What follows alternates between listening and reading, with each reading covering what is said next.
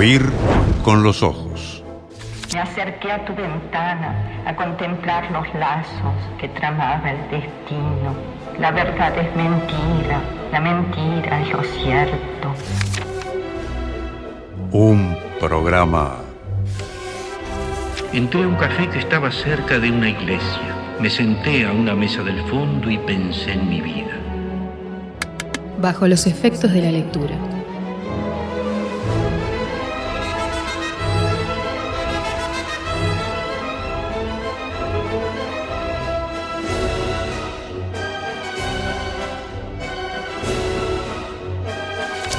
Haber podido hablar, caminar libre, no entrar o sí en iglesias, leer, oír la música querida.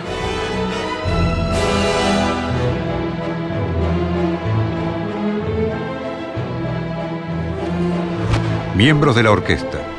Natalia Mardero, Lucía Campanella, Yara López, Emanuel Bremerman, Majo Borges y Candela Stewart. Gracias.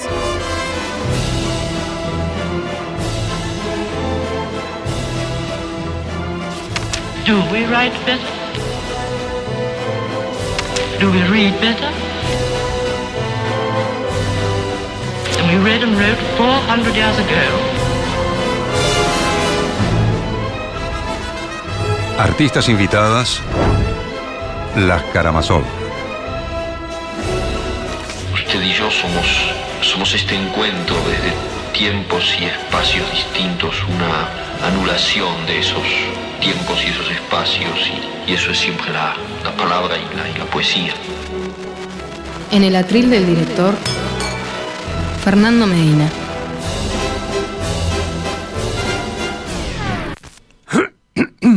Ah, perdón. Participación especial. Rafael Mandresi.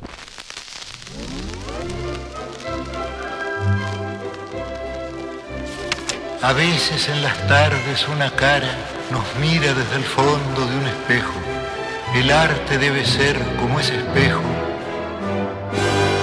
que nos revela nuestra propia cara.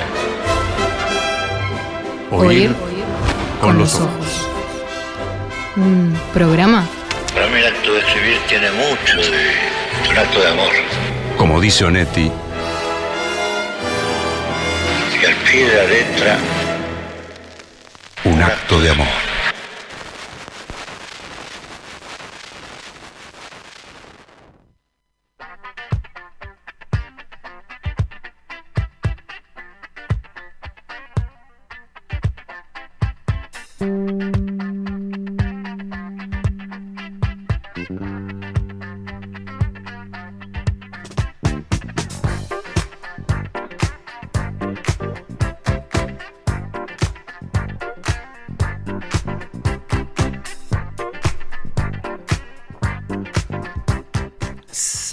13 de agosto de 2022, esto es Oír con los Ojos. Bienvenidos, ¿cómo les va? Esto es Oír con los Ojos. Bienvenida, ¿cómo te va? Majo Borges. Buen día, ¿cómo andan? Bien, sábado espléndido.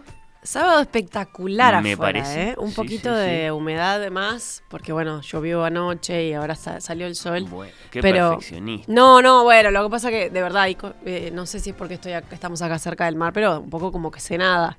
Y todavía estaba muy, muy, muy mojada la vereda y solo de la humedad que hay. No, es cierto, sí. sí, Pero, bueno. está espléndido, la gente está en la calle, la pleno. plaza acá está llena de gente. Ahí está, Ayer ya se veía mucho más movimiento, pensaba yo, que bueno, vivo por acá, así que anda, por acá es cerca de la Plaza de Independencia.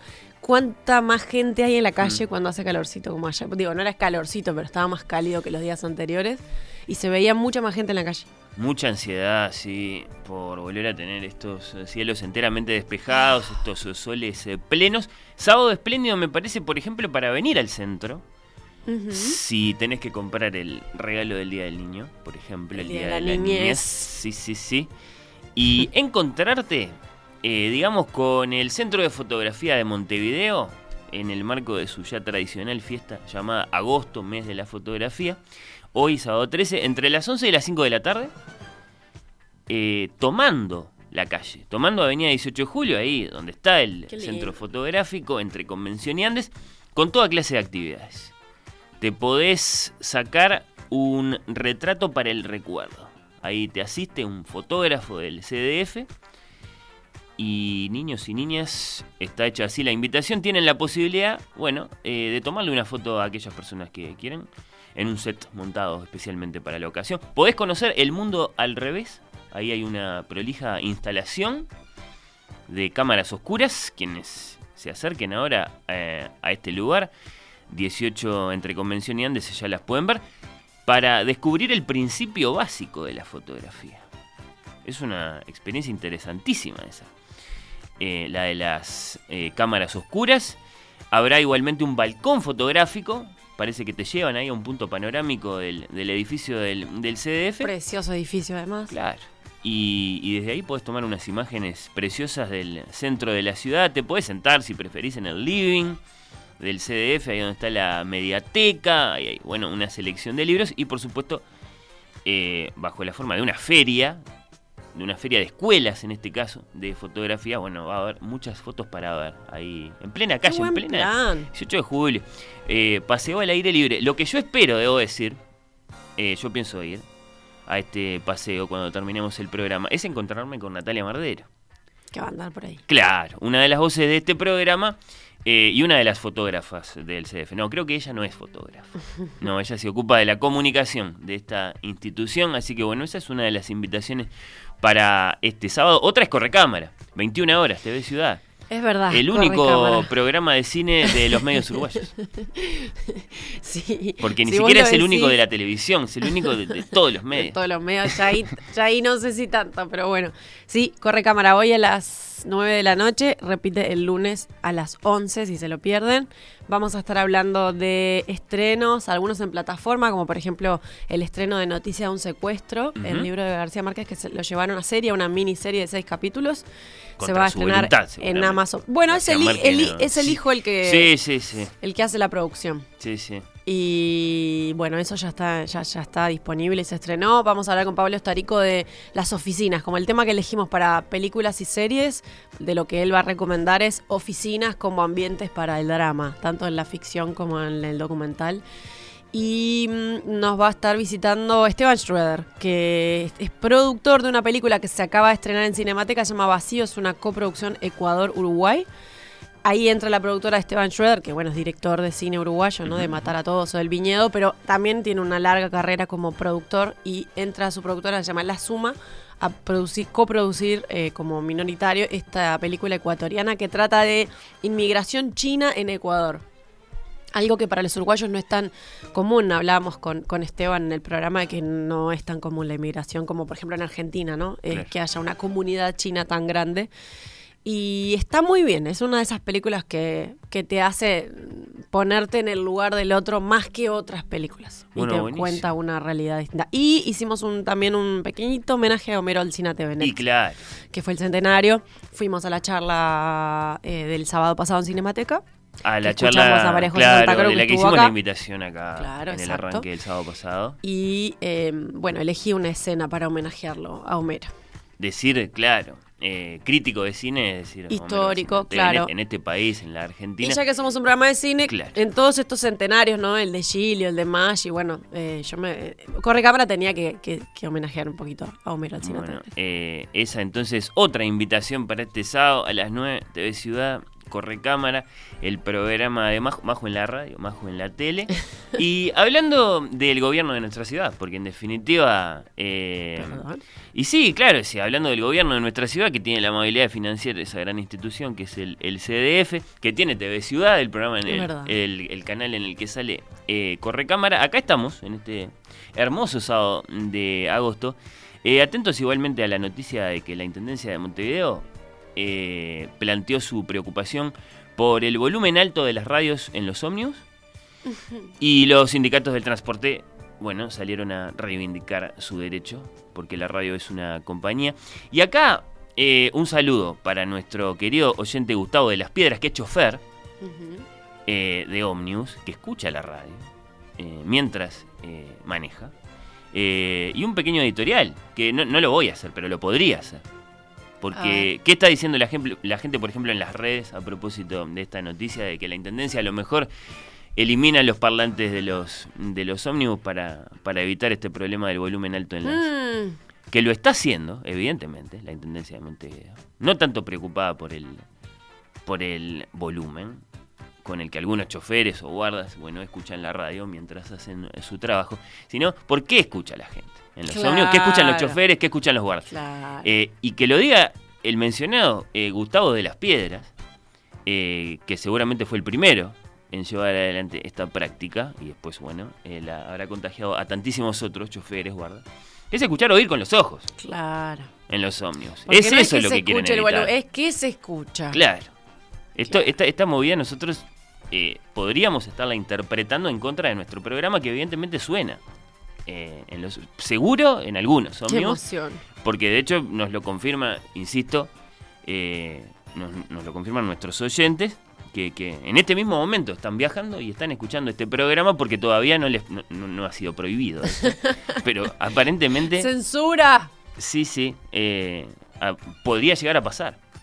Si hay alguien no escuchando le- en un bondi, por favor, Bueno. que nos escriba porque me emociona. Me emociona sí, si un sábado de mañana eh, va sonando este programa arriba del bondi. Eh, bueno, las crónicas de Gustavo son Repetimos el número que yo no lo sé todavía. el perdón. 091-525252. Ay, es muy fácil. Sí, sí, eh, es nuestro contacto vía WhatsApp. También nos pueden escribir a través de los mensajes directos de, de Instagram. Estamos siempre muy atentos eh, a eso. Y sí, por supuesto, si nos están escuchando desde un ómnibus en este momento, o si eh, quisieran estar escuchándonos en un ómnibus en este momento y el, y el chofer les ha explicado que, bueno, no, no porque este, ya está corriendo en la medida de que no, no pueden tener la radio prendida mientras manejan, bueno, que nos lo cuenten. No, Nos podemos interesa. hacer un hashtag. Estuvo Suárez en Nacional, podemos Sí. hacer Oclo de oír con los ojos. Eh, Oclo al transporte montevideano. Sí, y sí. qué bueno, sí, porque si suena oír con los ojos la gente no se va a quejar tanto. Yo, Ya sabemos Sí. de qué se quejan en los bondis. bueno, sí. eh, no vamos a, a polemizar acá. no de todo ir con los ojos, sino de algunas cosas que pasan en oír con los Claro. ojos. bueno, sí, podría ser. Tenemos un programa muy musical Es verdad. en este sábado, bueno, eh, soleadísimo de agosto. Eh, Eric Satie, Ruggero León Cavallo, los grandes protagonistas. La belleza simple de Satie en la primera parte. Esto es engañoso, Sí. lo de la belleza simple Sí. de Satie. Pero la simpleza fue lo que nos dio el puntapié de arranque y eso lo vamos Está a estar contando. Sí, Eric Satie, protagonista de la conversación que propone Majo, quiero decirlo, en Sí. este, en este Oír con los Ojos de hoy. Que tal vez sea el pianista francés for export. Pero Y- me parece Sí. injusto para todo lo que hizo y para todo lo que fue su historia. Y bueno, me sumergí ahí, estuve nadando en las aguas de Eric Satie. Veníamos de Clarice Lispector, de María Esther Gilio, y cuando todos estábamos esperando. ¿A quién? ¿A quién? No sé, a Marosa Giorgio. Eh, Está bien, es el factor sí. sorpresa. El factor sorpresa. Aparece Majo con Eric Satie. Sí, y su porque perfil. cuando suene la canción van a decir, el que no lo conozca, que debe haber oyentes que lo super conocen, pero el que no lo conozca, cuando suene la, primer la primera canción, lo hice esta semana, cuando contaba de qué iba a hablar en el programa, y me decían, ah, no lo conozco, bueno, sí lo conoces, Claro. mira, ponía a sonar la primera canción que va a sonar en el bloque que viene, y todo el mundo, ah, claro, sí, o sea que es injusto porque la gente conoce su canción, pero no lo conoce a él. Bueno, pero ese es un fenómeno muy común. El de una música infinitamente reconocible de la que no sabemos cómo se llama Sí, ni quién la hizo. Podríamos hacer un especial de, de, de esas Sí, sí, piezas. sí. Eh, y, y claro, y Satie es autor de algunas piezas que son, sí, eh, universalmente conocidas y de las que a lo mejor no sabemos decir eh, su título, ¿no? O y bueno, sobre todo no sabemos tanto compositor. además de su vida, que es en lo que me metí. eh, y, y te gustó. Sí, me Te- gusta. Más, más, más conocidas, más te enterabas, Más me- más, más- querías, claro. Mejor me caía. Además, eso, bueno, eso Además eso- de que es medio, era medio cascarrabias, Claro. medio raro, Pero te cae bien, no es solo que te parece atractiva Ah, bien. como figura, ¿eh? te, Me cae, cae te bien, cae sí. bien. Ahora van a ver. Sí, vas a tener que explicarlo. Sí, sí, sí, como Eric Satie, protagonista de la primera parte de este programa, la ópera Pagliacci, que ahora sí se viene al Solís, es un tema que nos viene ocupando en las últimas semanas. El sábado pasado lo tuvimos al tenor Carlo Ventre acá en estudios para conversar de caño, del, pali- del Pagliaccio en sí, o sea, este gran protagonista que es, bueno, este asesino, caramba, eh, que tenemos en esta ópera de Ruggero León Cavallo. Hoy viene el chef, hoy viene la batuta, hoy viene El director musical de esta Pagliacci del eh, Solís, el maestro Martín García, director titular de la Orquesta Filarmónica de Montevideo, mucho para hablar con él eh, en una primera parte de ópera en general.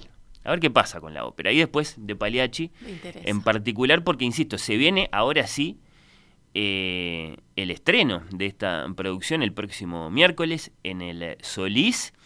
Eh, también en este mínimo prólogo que quiero proponer ahora en unos pocos minutos antes de que llegues a ti y antes de entonces volver a la ópera, eh, quiero, quiero, quiero que haya música de ópera, por favor, en este, en este arranque. A ver si tenemos música de ópera. Ahí está, perfecto.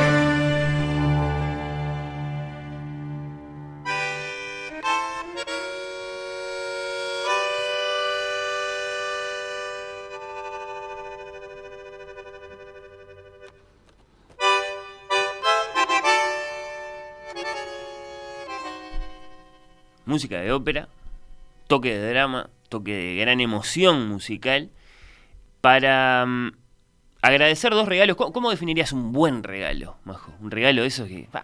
qué, qué buen regalo. El que, te, el que sentís que te conoce y te quiso hacer bien. Un te conoce y te quiso, te quiso alegrar y lo logró. Claro, que es el resultado de haber pensado. En lo que vos realmente querés, Sí. en lo que a vos realmente te hace feliz. eh, es, es una definición, sin duda. El, el regalo que está como... digamos, par- que, llega particularmente atento a quién sos vos.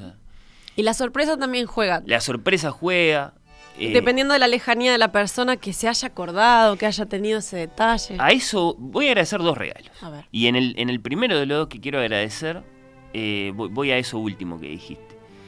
Eh, esta semana, en en muy poquitos días, recibí dos, dos tremendos regalos. ¿no? Dos- cada uno eh, en su verdad. Y los dos tienen que ver con viajes. Eh, uno de los dos tiene mucho que ver con la ópera, por eso la música que estamos escuchando. Por eso la música que estamos escuchando.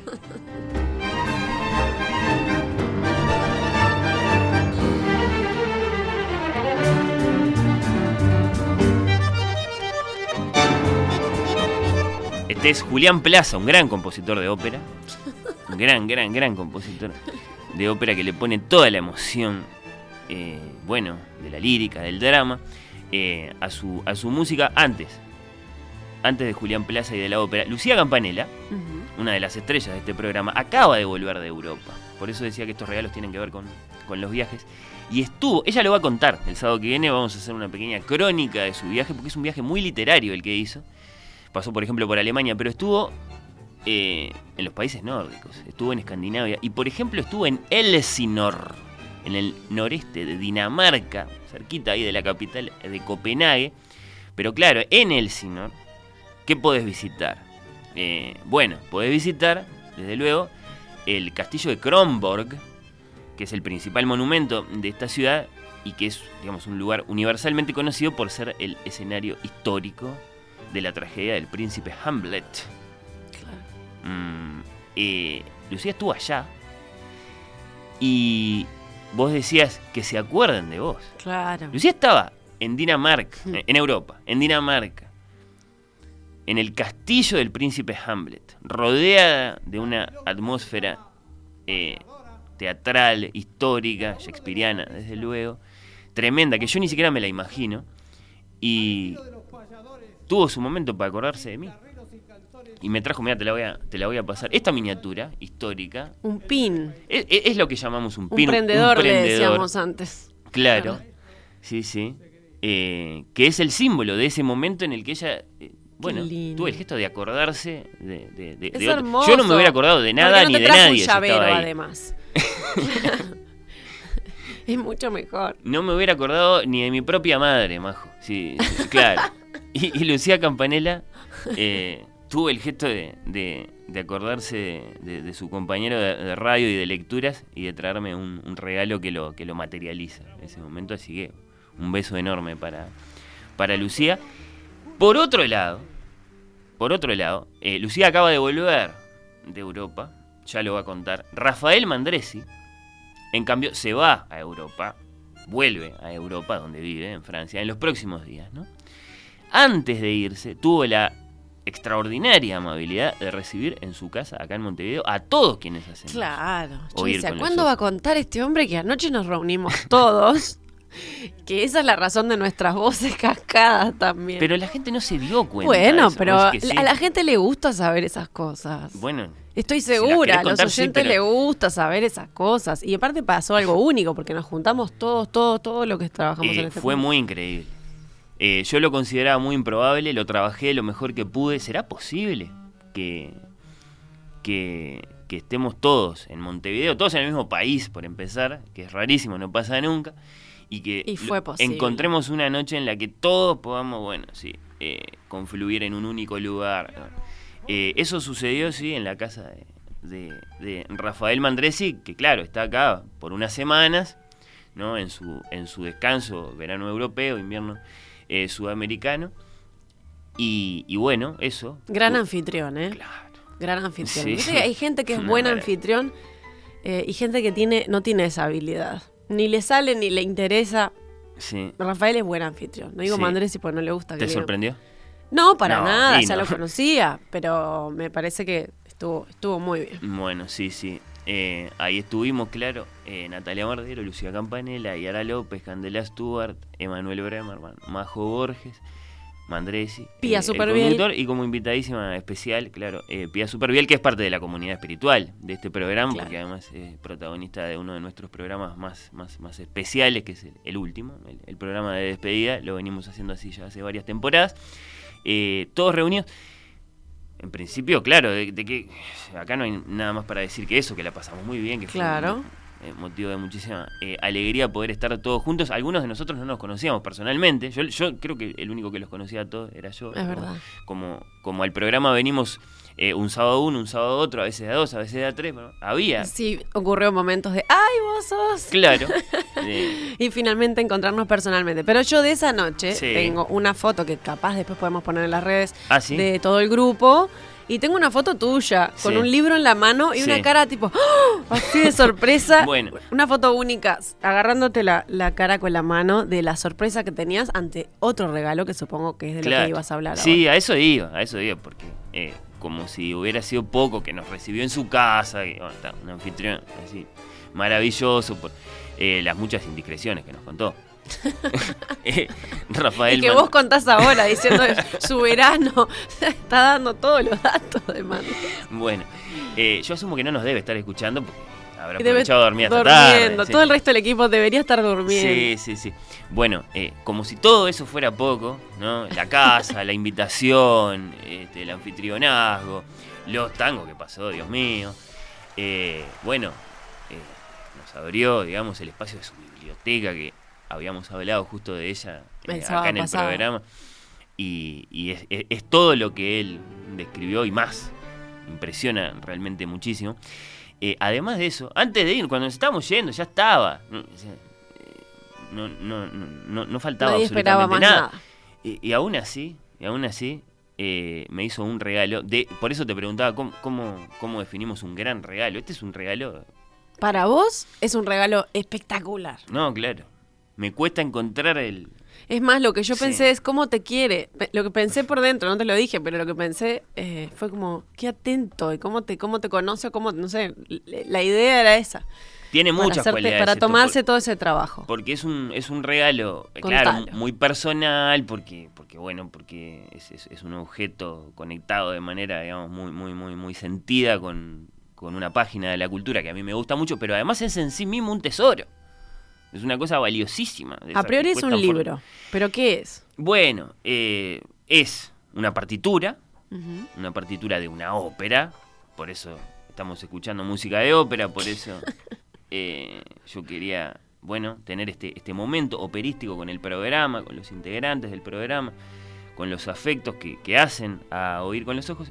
Eh, es la partitura de una ópera, pero no es cualquier partitura, es la, la, la partitura, la partitura original, y no de cualquier ópera, sino de la Tosca de Puccini, ¿no? de la casa Giulio Ricordi, italiana por supuesto, eh, impresa, publicada en 1899, es decir, que por eso tenemos la absoluta certeza de que es la, de que es la original. Tosca se estrena en 1900 en Roma, esta, esta gran ópera histórica de, Puccini, eh, antes de la era del disco, lo primero que eh, se conocía de una obra era, por supuesto, la partitura. Y acá está, acá está, eh, en perfecto estado, en perfecto estado, esta partitura que tiene más de un siglo, que fue impresa en el siglo XIX. Y que la mandó encuadernada. Además, claro, y además, eh, bellamente encuadernada eh, por Mandresi para, bueno, componer este increíble regalo eh, que me hizo y que le estoy agradeciendo en este acto con un gran abrazo. Lo, lo haremos volver una vez más al programa antes de que se vaya a Europa. Seguro. Decir, no, no será mucho. Ya lo hicimos No. venido ah, yo la paso tan bien y los oyentes. Los oyentes enseguida este, hacen ese gesto de, de- de- de suspiro porque lo escuchan a Mandresi. Lo que pasa es que a mí me- me da un poco de pudor. Ya lo hicimos venir dos veces. Es parte de este programa. Sí. Ya está. Antes que antes de que se vaya Sí, eh, a Europa le gusta de nuevo. mucho la radio. Que eso es verdad. Le gusta mucho la radio, le gusta mucho hablar. Además de ser anfitrión, ayer fue un, un gran disertante Ay, también. Y qué placer. Con toda su la teatralidad que y tiene. qué placer. y de su placer. Y pasado bueno, capaz que podemos recurrir a esos argumentos para convencerlo de Sí. Y, y para que no se dé cuenta que estamos abusando, básicamente, y que piensa que es un gesto puramente de cariño. Lo es, pero es, es un poco abusivo de nuestra parte. Mandresi, otra, una vez más, antes de que te Antes que vayas. se vaya, por supuesto. y lo dejamos elegir el tema que quiera, porque ese también es un, es, un motivo siempre de debate. Bueno, ¿y sobre qué hablamos? Porque Mandresi puede hablar de tantas cosas, pero hay que dejarlo de hablar de lo que, de lo que él tiene ganas, que siempre es lo mejor. Siempre, Claro. sí, en el caso. Eh, el abrazo para Rafael Mandresi por, por el gesto que tuvo con, con todos quienes hacemos este programa y conmigo en particular por este regalazo impresionante que me hizo. Bueno, va acompañado de una música de ópera eh, de esas, de esas que, que, que tocan el corazón, de este gran compositor que no es Puccini, que no es el Puccini de la Tosca, es este Julián Plaza de Melancólico.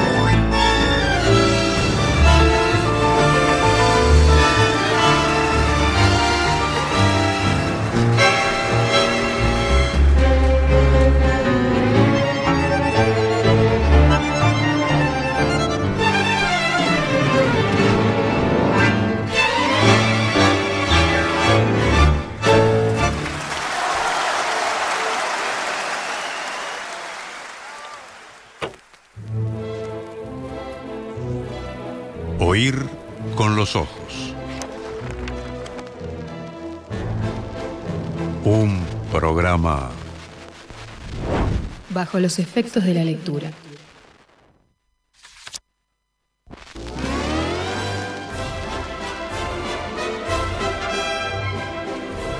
Oír con los ojos. Un programa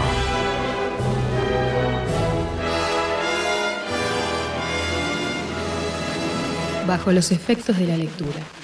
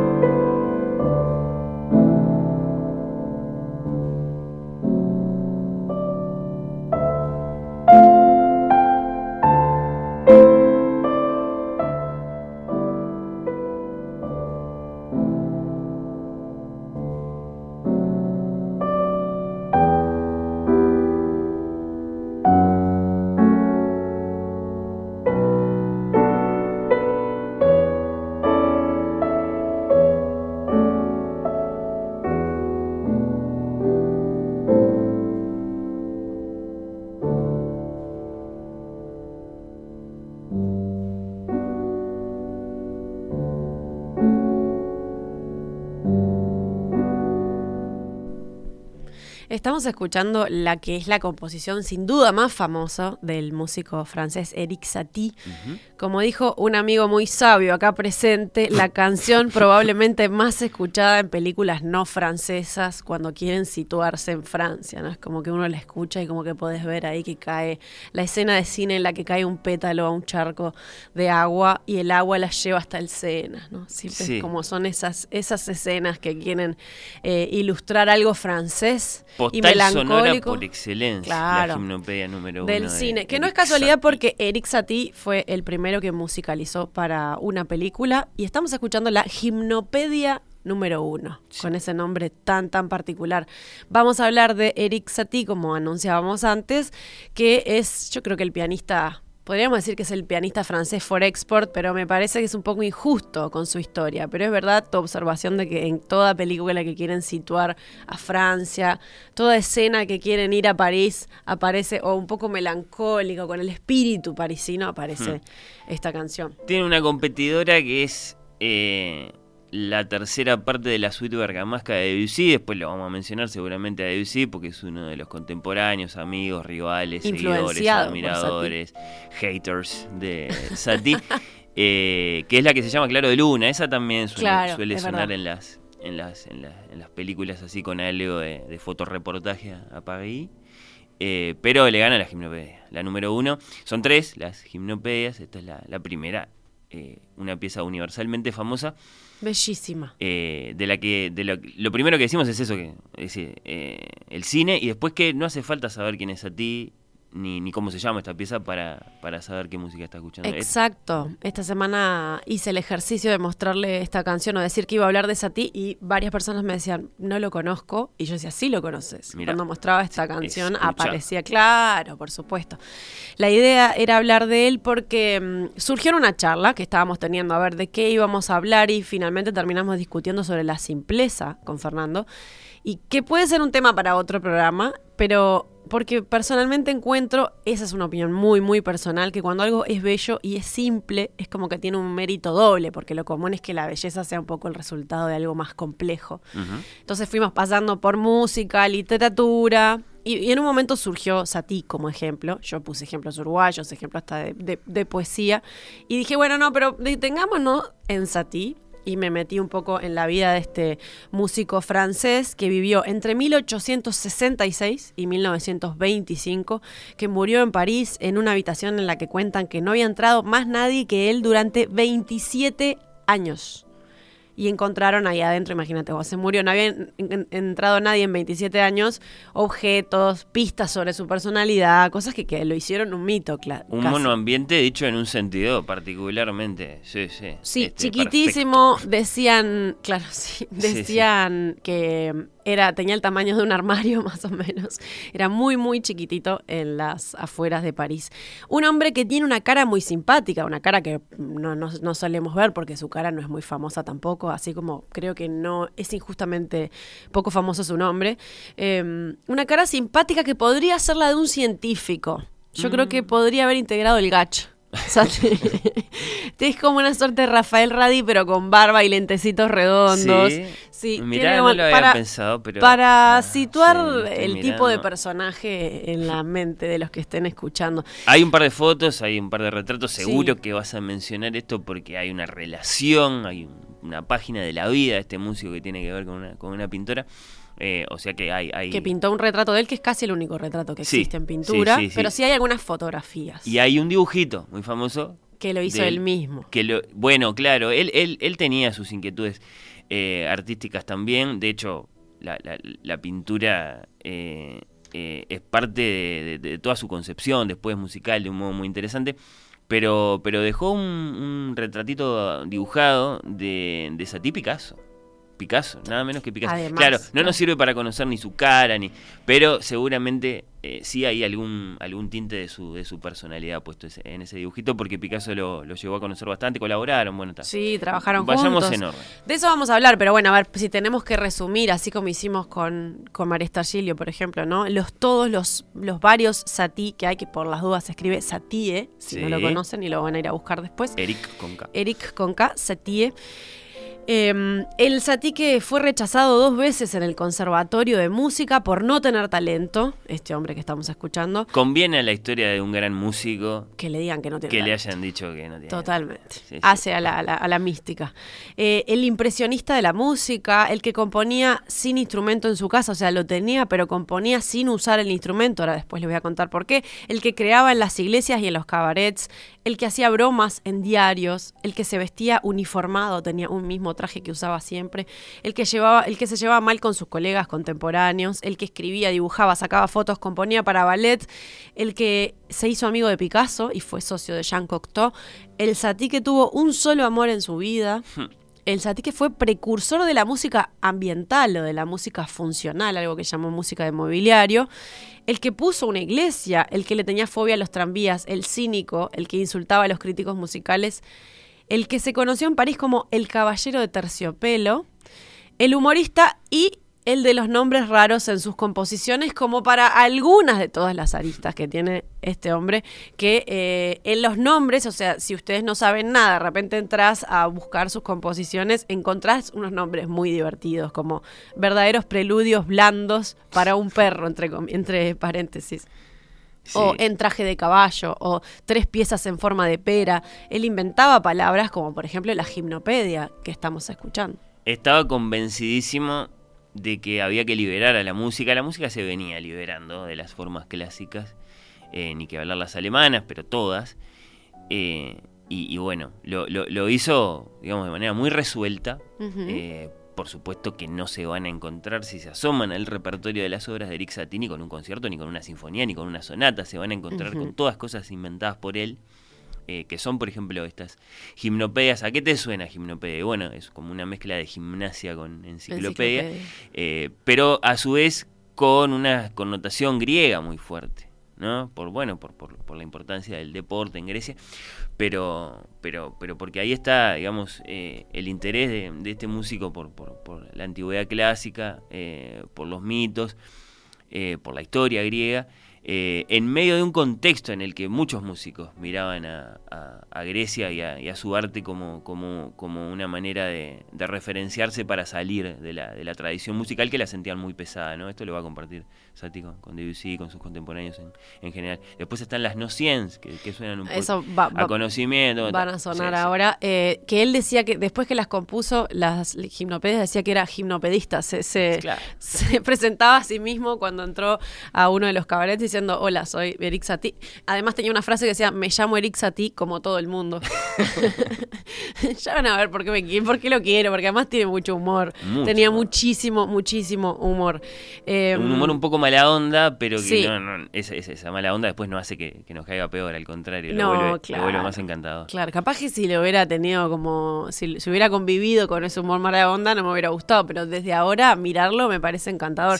Vos decías que iba contra algunas formas de la época por eso han dicho que era como, hacía su versión musical, como era un subversivo musical. sí, sí, lo es. Y em, en ese sentido también era dadaísta, ¿no? Marcel Duchamp o Man Ray lo consideraban que era uno de los suyos. Es un compositor muy moderno, aunque escribió cosas hace 120 años que siguen siendo modernas.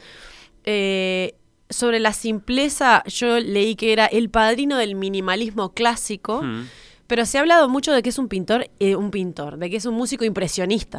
Lo cual es raro, porque es raro asociar el impresionismo con la música y no con la pintura. ¿Por qué decían que era un músico impresionista? Mira, sí, yo lo voy a saber contestar bien eso, puedo intentar.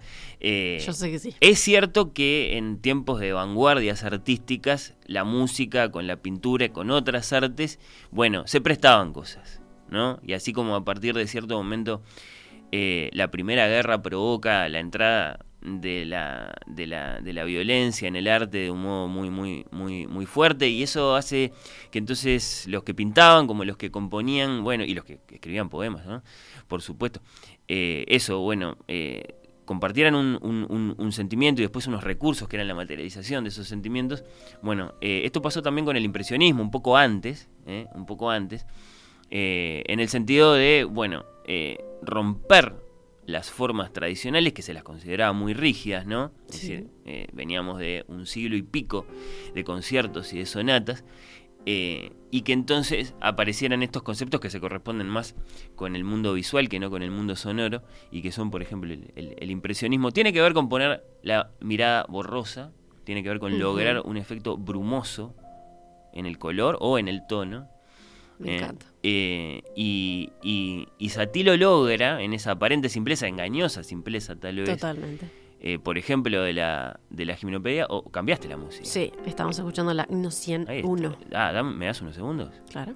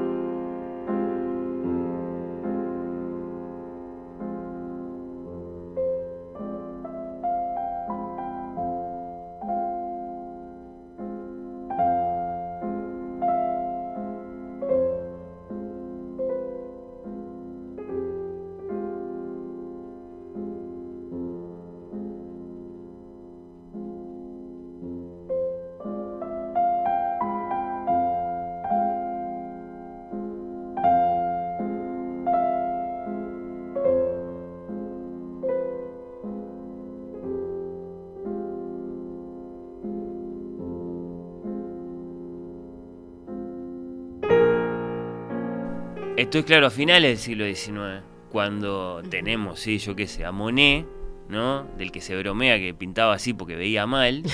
Eh, y tenemos a Debussy, que es el primer nombre de la música en el que se piensa cuando se habla de impresionismo musical.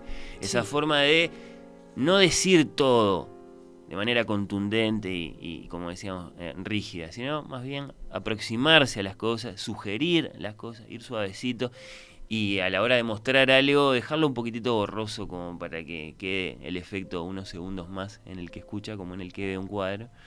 Y, bueno, dicen los críticos que, que tanto Debussy como Satie, como después Ravel y otros hacían un poco eso con, con, la música y que entonces les queda bien esto de que eran impresionistas con, con el sonido. Eh, es muy interesante, es muy interesante y es muy polémico. A ellos no les gusta, a los músicos en general no les gusta, les parece que ese lenguaje se corresponde con la pintura, que está bien. La, impresión cuando uno mira y que no está tan bien cuando uno escucha, pero es tentador. Pero esto que acabamos de escuchar tiene algo de impresión. Esa forma de, armar un acorde, sí, eh, de manera un poquito incómoda, un poquito corrida de lugar y que sin embargo tiene una belleza innegable, se parece a lo que hacen a veces con el, con el pincel, sí, yo que sé, Totalmente. que vos quieras. Recién estábamos hablando de la simpleza, yo creo que una de las razones, y del humor, yo creo que una de las razones eh, por las cuales me, me cae simpático sin saber mucho de todo lo que sé ahora, ya escuchando su música me daba cuenta que era una, una, música diferente y que se proponía algo distinto, como que no tenía cierta pompa, ¿no? O sea, no se creía demasiado. Yo me daba cuenta, ahora conozco las, las composiciones humorísticas, por ejemplo pero atrás tenía la sensación de que atrás de esas composiciones había un músico que era un poco más, que no se tomaba las cosas tan en serio como sus colegas intelectuales, ¿no? Em, y bueno, vamos a escuchar un poquito más adelante las piezas humorísticas, pero una de las cosas que decíamos es que forma parte de su mística, que es el hombre que entró tarde a la Academia de la Música, ¿no? Él empezó a los 40 años, recién entró en el Conservatorio de Música, antes se dedicaba a la música de cabaret, pero tuvo idas y venidas porque tuvo un primer intento unos años antes y los maestros le dijeron que no tenía talento. Pobre Eric, si hubiera sabido todo lo que le iban a poner en las películas después. Pero lo intentó otra vez más y como tampoco los, los impresionó mucho a los profesores, decidió irse a hacer el servicio militar. Pero obviamente un hombre como este no duró demasiado en el servicio militar, así que cuentan que hizo como una trampa, medio que se abrió la camisa en una noche de mucho frío y para agarrarse una gran bronquitis y logró irse del servicio militar. Esa clase de, claro, de personaje. Y si vamos como a las raíces de niño, eh, su madre murió cuando él tenía seis años, ellos se habían mudado de su pueblo natal, que era cerca de Normandía, a París, porque al padre le habían ofrecido un trabajo, pero cuando muere la madre, lo mandan de vuelta a la casa, al pueblo natal, a la casa de sus abuelos. Y ahí no solo entre su abuelo y su tío parece que le van a favorecer la imaginación con un sinfín de fábulas, que después obviamente tienen que ver con lo que él componía, sino que además ahí tomó las primeras clases de música con un pianista del pueblo.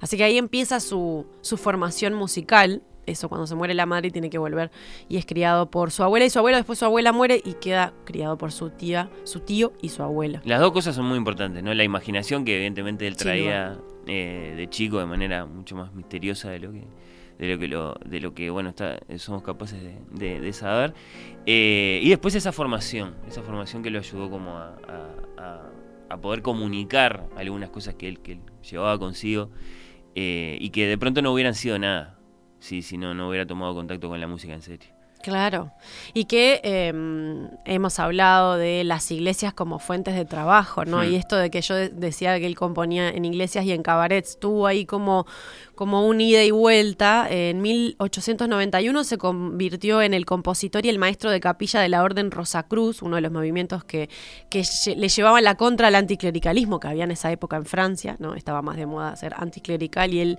eh, formaba parte de esta Orden de Rosacruz él cuentan que tenía una cuestión mística. Eh, después él mismo fundó la Iglesia Metropolitana del Arte de Jesús Conductor. Es un tipo que fundó su propia iglesia que no era exactamente la iglesia este, ortodoxa, obviamente, ¿no? Él fue maestro de capilla y único miembro de esa iglesia. Ahí combatía los problemas de la sociedad, dicen, con música.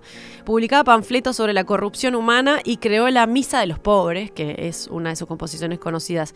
Parece que ese refugio que se tomó para ante, contra la corrupción del mundo y para formar su propia corriente no funcionó, obviamente. Es muy difícil Por lo que se fue, se volcó de lleno a los cabarets. ¿Hasta qué punto era en serio eso? Y, claro, las iglesias, los cabarets eran lugares donde los músicos podían conseguir trabajo, como pianistas, como organistas, como maestros de, de capilla. Se trataba de eso, no era nada sencilla.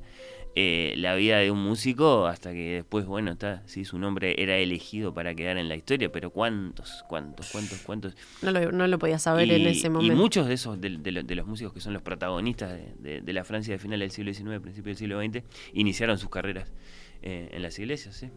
Y también en los cabarets, eh, de hecho sus mayores creaciones tuvieron que ver con los cabarets. Claro que hoy decimos cabaret y capaz que suena un poco despectivo, pero él formó parte del café cabaret Le Chat Noir, que es ese que muchos de los oyentes tienen sus láminas en las casas colgadas, ¿no? Como algo para traer algo de París, para sentir que tienen algo de la bohemia de Montmartre. bueno, en ese café del gato negro, exacto. Em, se convirtió él en un gran pianista y ahí se empezó a rodear de los colegas de su generación, que la gente importante estaba ahí, justamente en Montmartre él también vivió además, y en la época del cabaret compuso eh, esta canción que se llama Je te veux, que es otra de sus muy reconocidas, que aunque no sepas cómo se llama él, yo creo que la conoces, se llama Yo te quiero y es de 1903. Escuchemos. Es otra forma de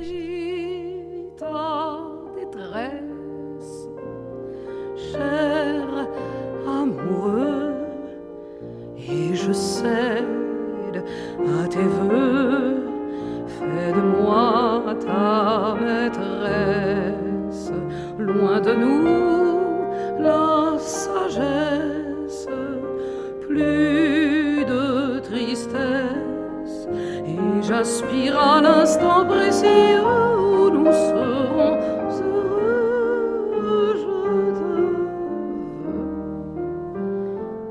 n'ai pas de regret et je n'ai qu'une envie près de toi, là tout frais, vivre toute ma vie.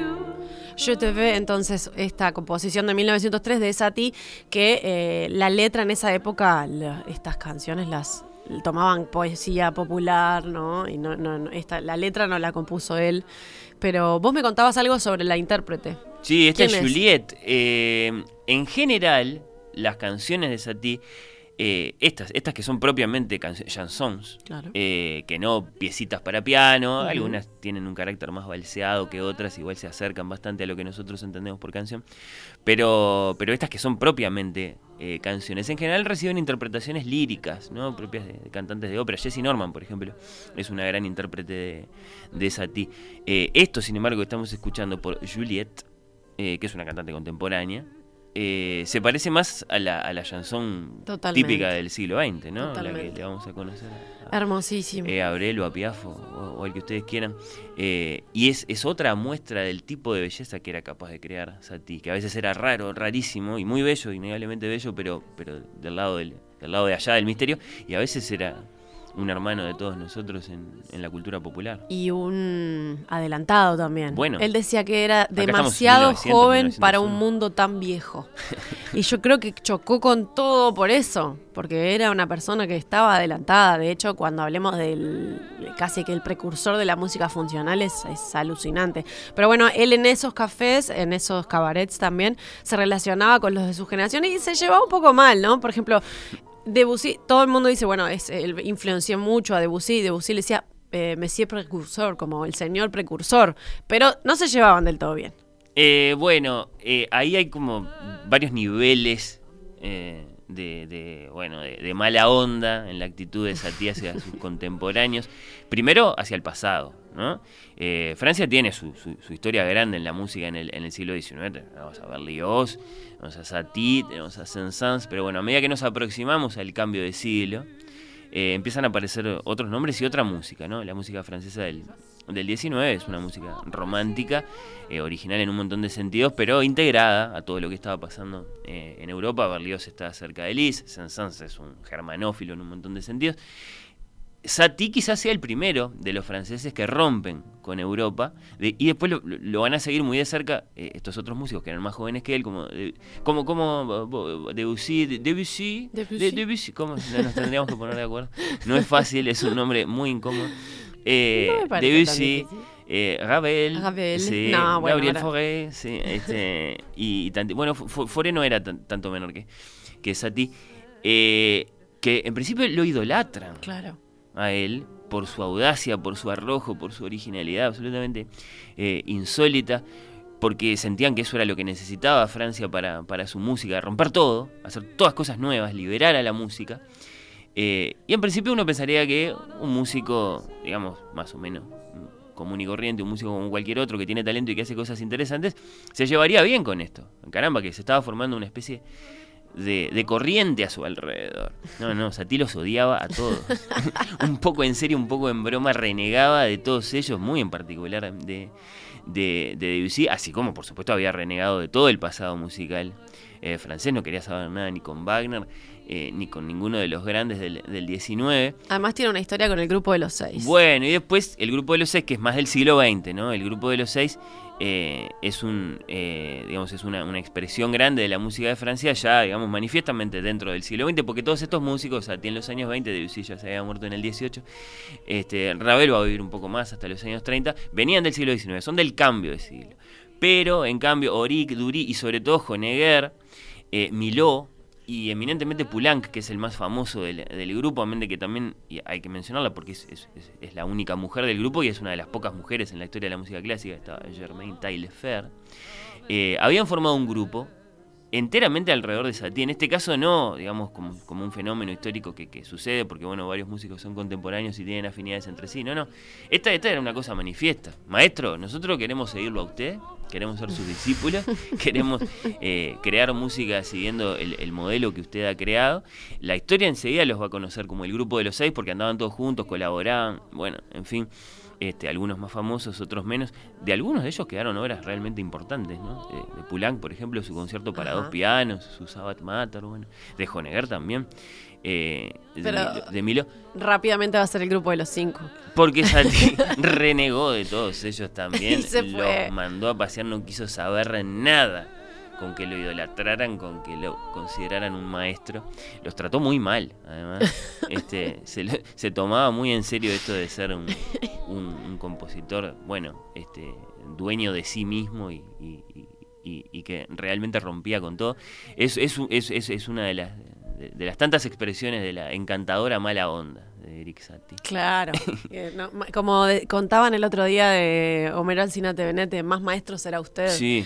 Eh, y ayer Mandresi nos decía que Satie contestaba, cuando decían buenos días, decía más buenos días para, serán para usted.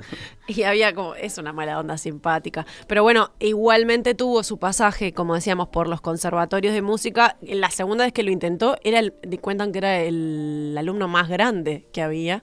Y no le iba bien, pero de todas maneras tiene eh, composiciones que son claramente de esa época del conservatorio, como por ejemplo esta que vamos a escuchar, que es La trampa de la medusa, que es de 1913.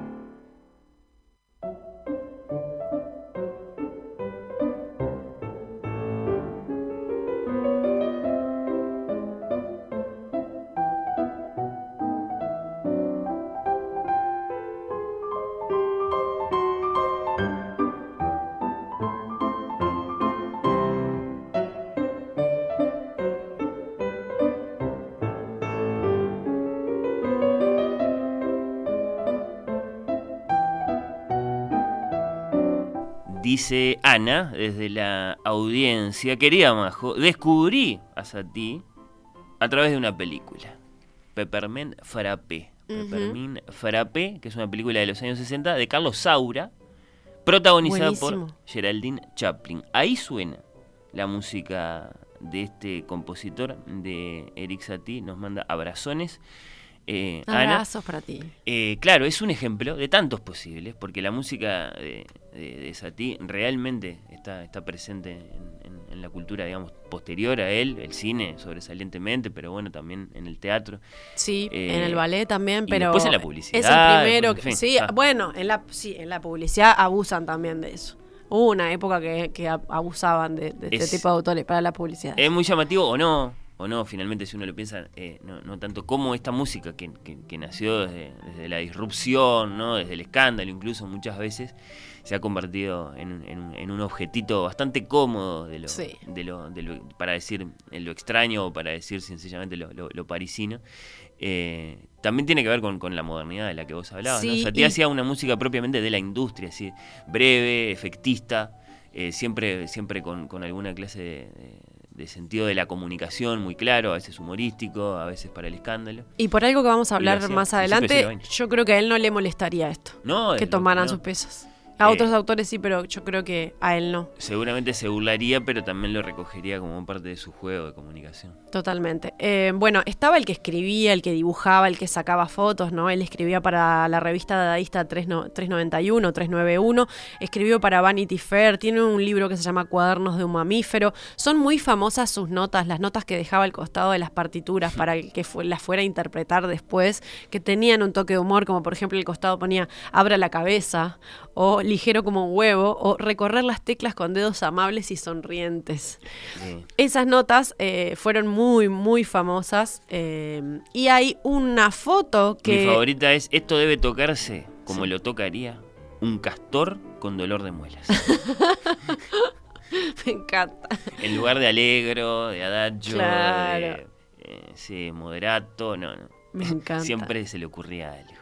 Es excelente. Y, además tenía eso, sacaba fotos, eh, había ahí un retrato de Debussy y de Stravinsky juntos en 1911, sacados en la casa de Debussy por Satie. Hay unas fotos que están sacadas por él que me gustan un montón, las pueden encontrar en, en Google. Y hay un autorretrato que se hizo, él dibujado, y de hecho dibujaba, ahí, cuando se murió y entraron a esta casa, encontraron un montón de dibujos. Para estos artistas esto era absolutamente natural. Claro. ¿no? Pintar, dibujar, hacer música, escribir. Eh, no, no, no concebían eh, la vida creativa de, un modo que no fuera así de abierto, así de, experimental. De integral. Em, yo decía el que se vestía uniformado, porque parece que se vestía siempre igual, ¿no? En, su habitación encontraron 20 eh, trajes verdes y hay, hay algunas contradicciones en qué cifras se encontraron, pero todos coinciden en que se vestía siempre igual, o sea, uniformado. ¿No hizo lo mismo Steve Jobs cuando, cuando usaba las poleras, cuando impuso la polera lo saco para no pensar en qué se tenía que poner? Bueno, es un adelantado. En el caso de Steve Jobs usaba realmente siempre la misma ropa. Eh, o sea, tenía Tenía varios conjuntos, pero todos igualitos. y en cuanto a su estilo, también era fanático de los paraguas. De hecho, cuando se murió descubrieron una colección de 100 paraguas. Algunos los tenía sin abrir, sin usar.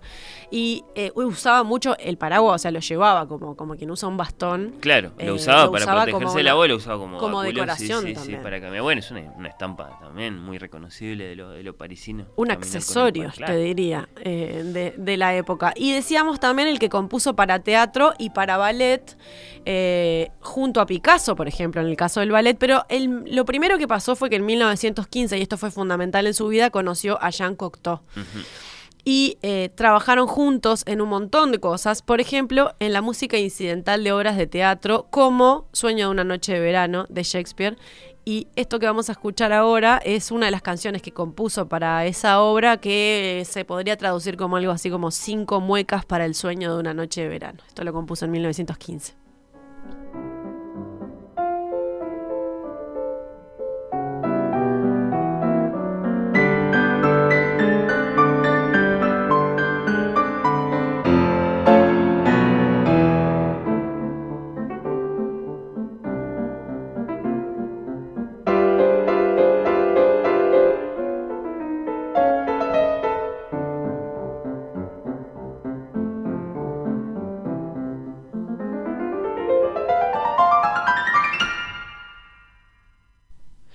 Esto era lo que había compuesto entonces para Sueño de una noche de verano de Shakespeare junto a Jean Cocteau, que llegó poeta, dramaturgo, director de cine, o sea, hacía todo. Y estaba absolutamente enamorado de, de Satie como artista en el sentido de su, bueno, de, de, lo, de, lo, de lo nueva que era eh, su, su, su, su eh, concepción del arte eh, tenía, que, tenía que colaborar con él. Fue, fue eh, fruto de una, de una gran terquedad, de una gran determinación de, de este gran escritor, eh, todo lo que hicieron juntos. Eh, lo, lo iban a buscar a Satie porque, porque no podían creer eh, lo que hacía. Un distinto. Sí, sí, sí. Y por eso mismo lo, lo buscaron para un ballet. Un ballet que había que.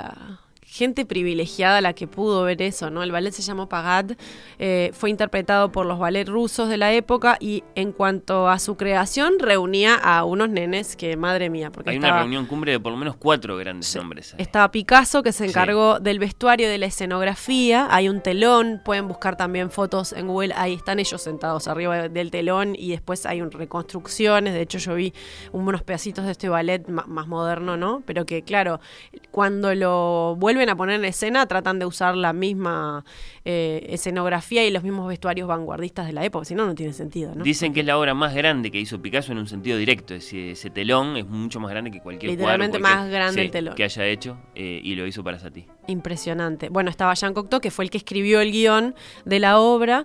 Estaba Massin, que era bailarín y coreógrafo ruso, que fue el encargado de armar la coreografía. Y Satie compuso Hmm. la música. Así que todos Claro. estos nenes juntos. El cuarto nombre, más allá de Massien, es por supuesto Sergei Diaghilev, que es el, el- el gran visionario, el gran empresario de los ballets rusos, el mismo que, que le dio, digamos, su, su inmortalidad eh, a Stravinsky, por ejemplo, con, con estrenos como El pájaro de fuego, Petrushka o la, consagración de la primavera.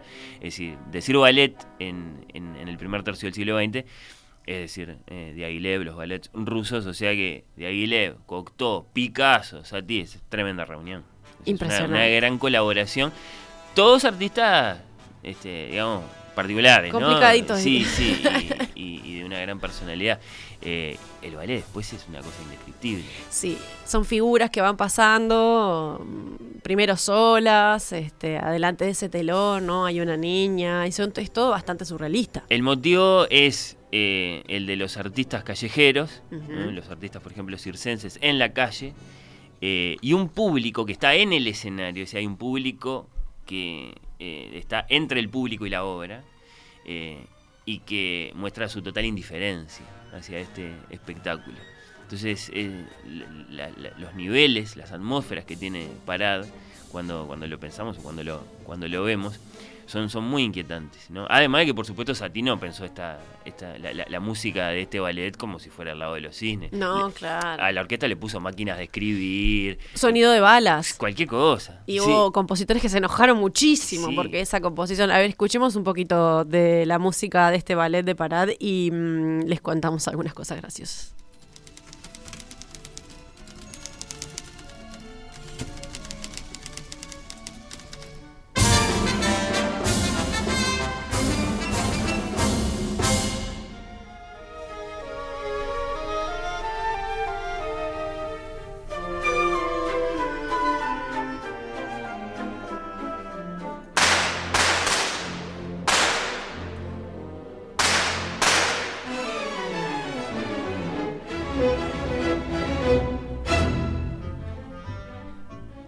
Ahí teníamos las balas que sonaban Sí, y que ofendieron máquina, a los a los críticos. Bueno, obviamente este ballet fue muy mal recibido por el público en ese por momento. mucho Picasso, por mucho Cocteau, por muchos... Por sí, muchos nombres que verán que eh, vos me has dicho también, eh, conversando esto fuera del micrófono, que era bueno, para eso lo hacían, porque este- este- esta corriente tenía que generar, eh, no sé si polémica, pero tenía que golpear, tenía que generar una ruptura y lo lograba. A mí me causó gracia que hay un crítico que denostó a este ballet en un diario, entonces el eh, Satie escribió en una postal, le escribió una carta que decía, señor, usted solo es un culo, pero un culo sin música. No puedo creer que le haya escrito esto. Eso fue lo- Usted solo es un culo, pero un culo sin música. Y, mm, y bueno, por, por esto y por decirles a los críticos que eran unos imbéciles musicales Sí, y cosas sí, así, no fue preso, nada. por ejemplo, Sí, ¿no? Fue preso como 10 días por Se haber portaba insultado. mal en serio, Claro. Ese es el tema. Si no, no, no, no, no. No, no jugaba. Era, era, no, no, no era solamente un, un mal temperamento, era este, un, un- un- verdadero espíritu incontrolable. Yo creo que hay muchos músicos que sueñan con poder decir esto a los críticos musicales en Uruguay y en el mundo. Pero te quedas afuera de la industria, no es fácil. No, nadie lo hace, por eso me divierte. Satie ha arriesgado su carrera Sí. todo el tiempo. eh, había aprendido a convivir con eso. Eh, por eso es tan eh, bueno, irresistible ir a buscarlo, ¿no? Aprender de su lección, si es que esto es posible. No es posible, pero No. no, no nos aguantamos igual. Pero estos personajes son lindos para verlos de afuera siempre. Por eso nos, nos, nos fascinan. Y ahora les, les iba a contar sobre capaz que una de las facetas de su vida que me resulta más ilustrativa de cómo tenía una cabeza eh, diferente. Mm. Y es que eh, fue podríamos decir, el precursor de la música ambiental o la música funcional. Él un día invitó a sus amigos a escuchar composiciones que había hecho, pero les pidió que conversaran, que no le prestaran atención a la música. Les entregó a los presentes un papel que tenía instrucciones y decía, por una música sobre la que se pueda caminar, una música que distraiga, comparable a un buen sillón, como quería Matisse, una música para no ser escuchada, que desactive el templo mismo de la expresión. Obviamente, en ese evento que armó en una galería, nadie le hizo caso. De hecho, todos ponían este, caras de solemnidad y querían escuchar la música. Y él les decía, bueno, hablen por el amor de Dios, muévanse, caminen, no escuchen. Y eh, generó, obviamente que no tuvo mucho éxito ese día, como pasó con el, con el ballet, pero de- en ese momento estaba fundando las bases de todo un género musical. Él le puso música de inmobiliario, 1917. 1917. Hace más de un siglo. Yo creo que los dueños de los supermercados estarían muy copados con Satie. Los supermercados, Las eh, tiendas. los aeropuertos, eh, Todo. sí, esas, esas, esas superficies eh, que, que- que- que, bueno, está, está dicho por ahí, lo dice un, un famoso antropólogo, Marco Ye, son no lugares, y que en general, eh, sí, presentan una, una música que está como hecha para la indiferencia. Claro, que mm, a un músico le puede resultar extraño, pero en realidad hay algo un poco interesante detrás. Yo leí una tesis doctoral que decía que eh, era una tesis sobre la música ambiental que se llama De Eric Satie a Brian Eno, que es otro también. Un saludo música para de- Ramiro Sánchez, que es fan de Brian, Brian Eno. y- Le mandamos un saludo. sí, sí. Esta tesis se llamaba de Eric Satie a Brian Eno, música de ambiente en el siglo XX. Y es en esa tesis dice que Satie era un músico cuya labor, estoy citando, estaba orientada a satisfacer las necesidades de su sociedad. Una de ellas, la de disponer de un fondo sonoro para la cotidianeidad de una metrópolis moderna. Fue el punto de partida de su música de mobiliario. Y hablan mucho de esto de que él estaba como atento, ¿no? A lo que estaba pasando en la cultura, a la rapidez.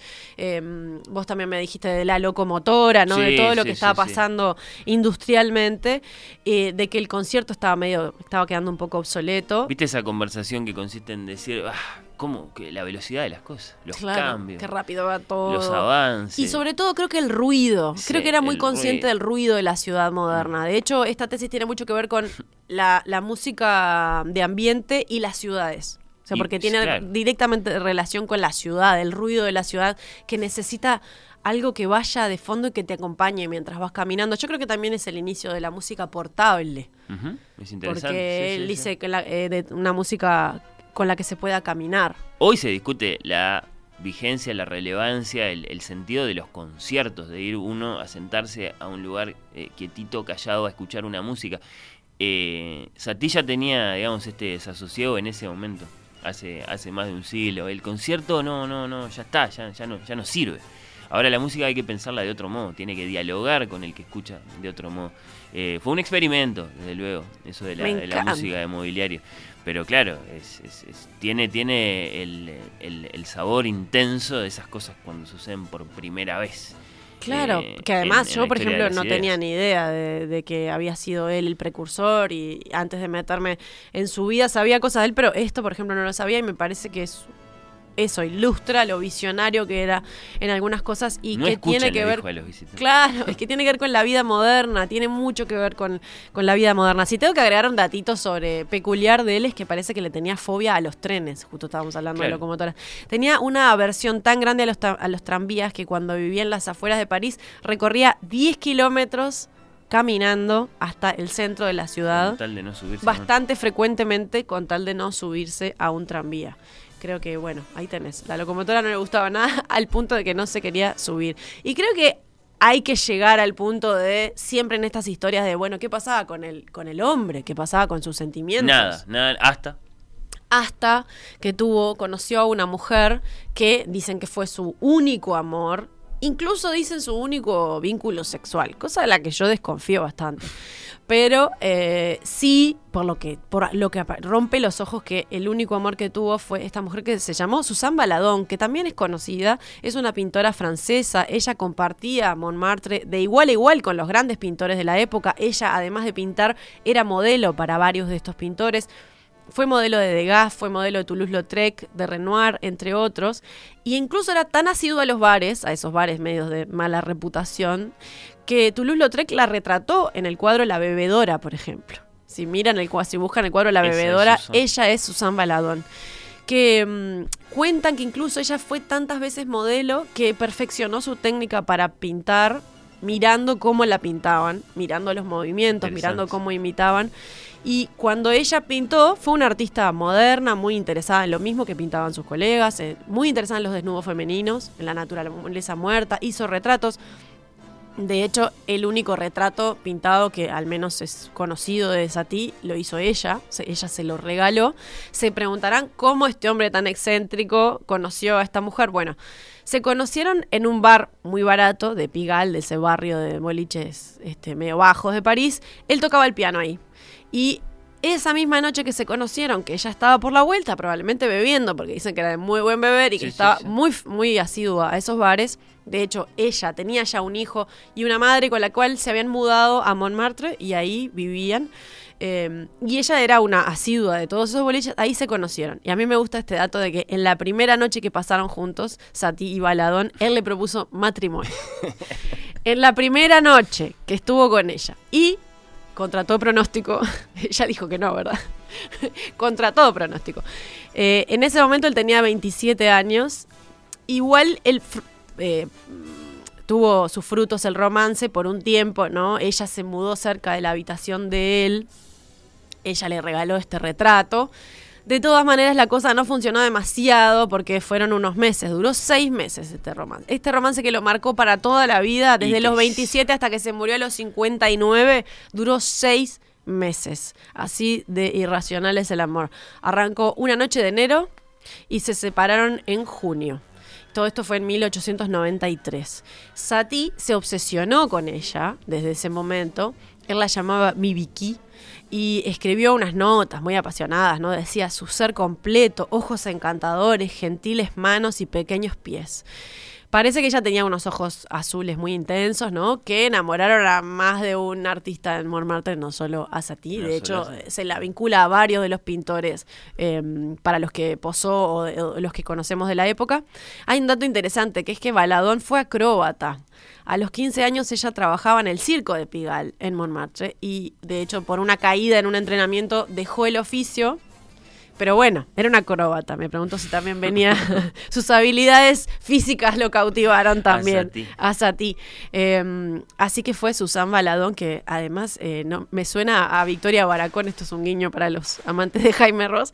Fue la única relación en la vida de Eric Satie. Eh, ella tampoco entró después a esa habitación. O sea, en 26 o 27 años en los que nadie entró al cuarto de él no entró una mujer. Eso es lo que a mí me llama más la atención. Bueno, uno puede, puede estar en otros lados con las mujeres también. A mí me llama, la- yo no sé si confío en que fue el único vínculo sexual, la verdad.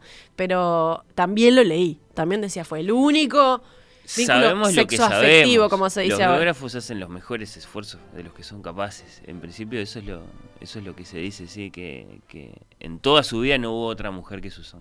De hecho, él para Pascuas, les dije, empezó en enero, terminó en junio, Sí. entonces le, le tocó Pascuas en el medio y él le hizo un regalo, Ah. una composición, una pieza especial para ella que se llama Bonjour Vicky. Atención Bonjour. porque esto es esto es una miniatura, esto es una cosa absolutamente primorosa, pero muy muy muy chiquitita. A ver. Bonjour, Vicky. Bonjour. Regalas. ¿Es un lindo regalo o no es un ¿Por qué te reís de este regalo, Majo? A mí me parece que es un precioso Quedé regalo. al aire. Eh, me hace poco gracia la afectación del canto. Yo creo que me regalás esto y me asusto un Bueno. poco. Con esa afectación, con esa afectación. Los regalos me encantan. Y el, el enamorado, la lógica de los enamorados es, es ¿No te solo gusta? sirve para La los podemos enamorados. escuchar de nuevo, Pablo. Eh, esta piecita mínima, este regalo, a ver si Majo tiene razón en que, en que, en que no está bien cantada.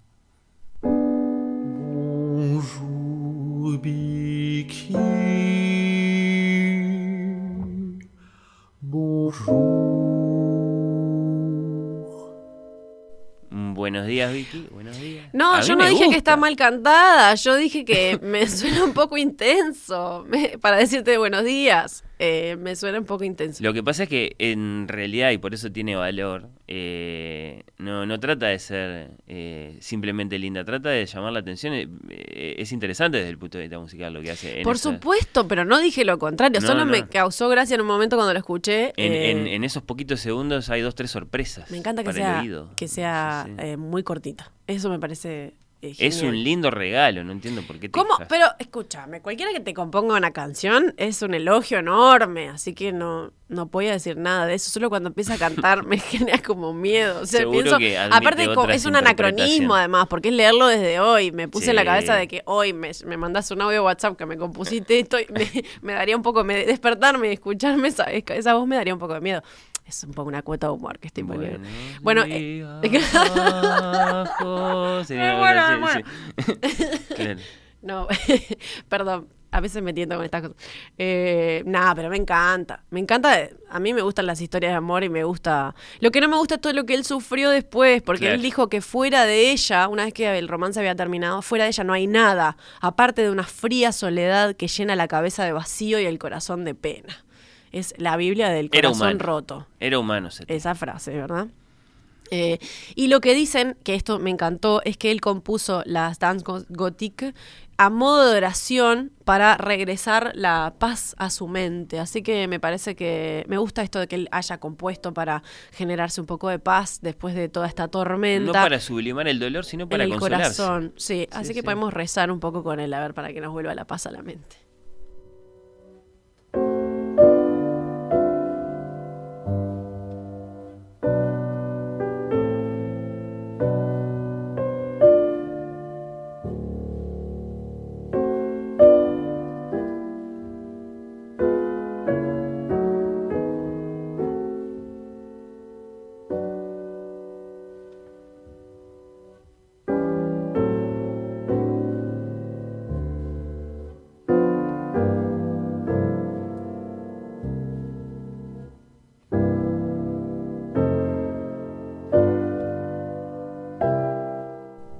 Danzas góticas, entonces era esta oración. Me parece que cumple la función de que te vuelva la paz a la mente. Sí, sí. ¿No? Eh, hay esa cosa extraña que hace que sea reconocible como pieza de Satie, pero también hay una, hay una serenidad de fondo ahí, sí, sí.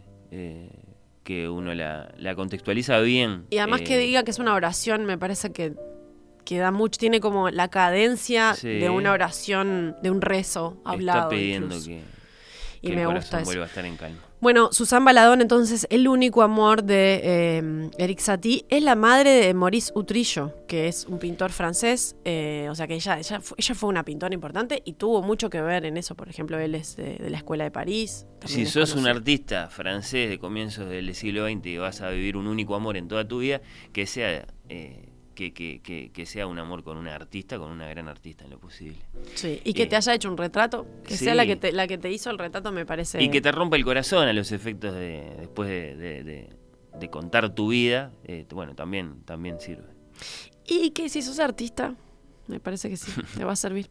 Y mm, también estaba el que jugaba y el que era humorista, más allá de lo que nosotros podamos decir, de lo que era por fuera, también hacía cosas. Hay una curiosidad que es que parece que tenía un archivador en el que guardaba dibujos de edificios imaginarios, ¿no? La mayoría estaban hechos como de metal, entonces las, las realizaba en tarjetas y en trozos de papel. Encontraron un montón de papeles cuadrados en los que él había dibujado cuando se murió y en ocasiones llevaba el juego como un poco más allá, publicaba anuncios en periódicos locales ofreciendo estos edificios, por ejemplo, un castillo de plomo en venta o en alquiler. Y sus amigos no sabían esto hasta que abrieron esa habitación y encontraron eso y dijeron, esto es lo que aparecía en los diarios. Y él lo hacía como nada, como una manera de jugar. Y lo otro es que compuso piezas humorísticas para piano, les decía a sí mismo piezas humorísticas como por ejemplo verdaderos preludios blandos para un perro, que era lo que yo decía al comienzo, sonatina burocrática, o descripciones automáticas. Y mm, hay una historia con las vejaciones. Bueno, que claro. tiene que ver con eh, De todo lo que el ingenio, el humor. eh, también eh, leí por ahí que dicen que fue un castigo que se autoimpuso después del- del corazón roto, después del romance frustrado con Susan Baladón. Me gustaría que contaras vos la historia de las vejaciones porque es muy buena. De todo lo que hizo Satie para romper con las formas tradicionales o para tomarle el pelo a la cultura y al mundo, eh, nada se compara con lo que hizo con estas vejaciones. En principio, una musiquita muy breve, muy muy breve, que cabe en unos pocos minutos, pero en cuya partitura Satie le pide al intérprete que la repita. ¿no? Esto en principio eh, es parte de la música, eh, yo qué sé, en la introducción de una sinfonía en general, este, la, la primera parte se repite, ¿sí? Una vez. Tocaste, vuelve a tocar. Pero Satie le pide al intérprete de las vejaciones que repita exactamente 840 veces esa musiquita. Las primeras interpretaciones que se hicieron de vejaciones obviamente no se tomaron esto en serio porque es a ti. Era un chiste, como 840 veces. Entonces la repetían tres o cuatro, se levantaban y se iban, con la siguiente obra. Pero a lo largo del siglo XX eh, no faltó, no faltó quien se lo, quien, quien- quien- quien se lo tomó en serio. Concretamente el gran, eh, bueno, decir músico es, es quizá ligeramente incómodo, pero sí, bueno, el gran músico estadounidense John Cage se lo tomó en serio al punto de haber programado las vejaciones en una interpretación completa en eh, Nueva York.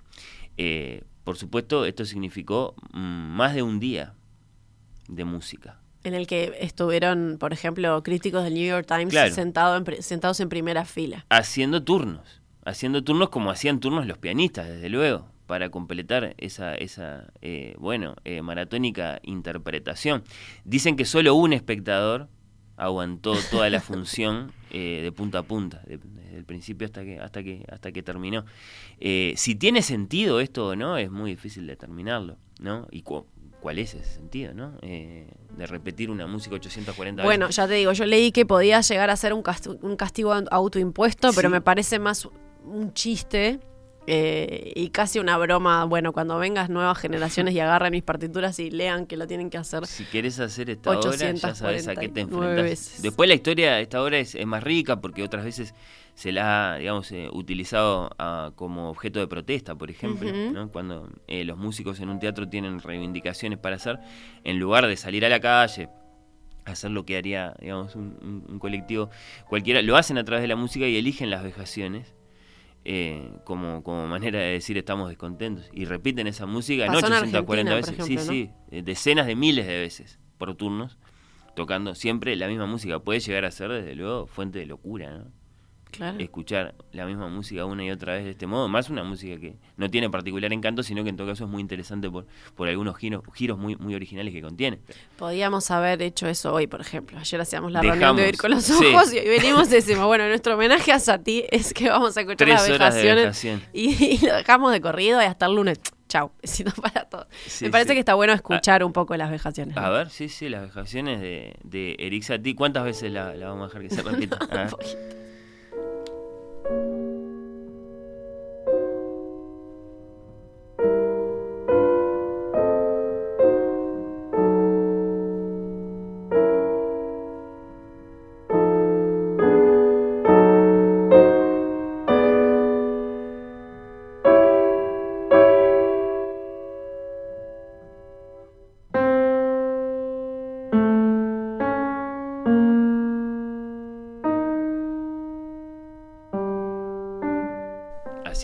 vejaciones de Además con ese nombre. Eric Satie, sí, Además sí, claro. con ese nombre. Nos está vejando a nosotros como público.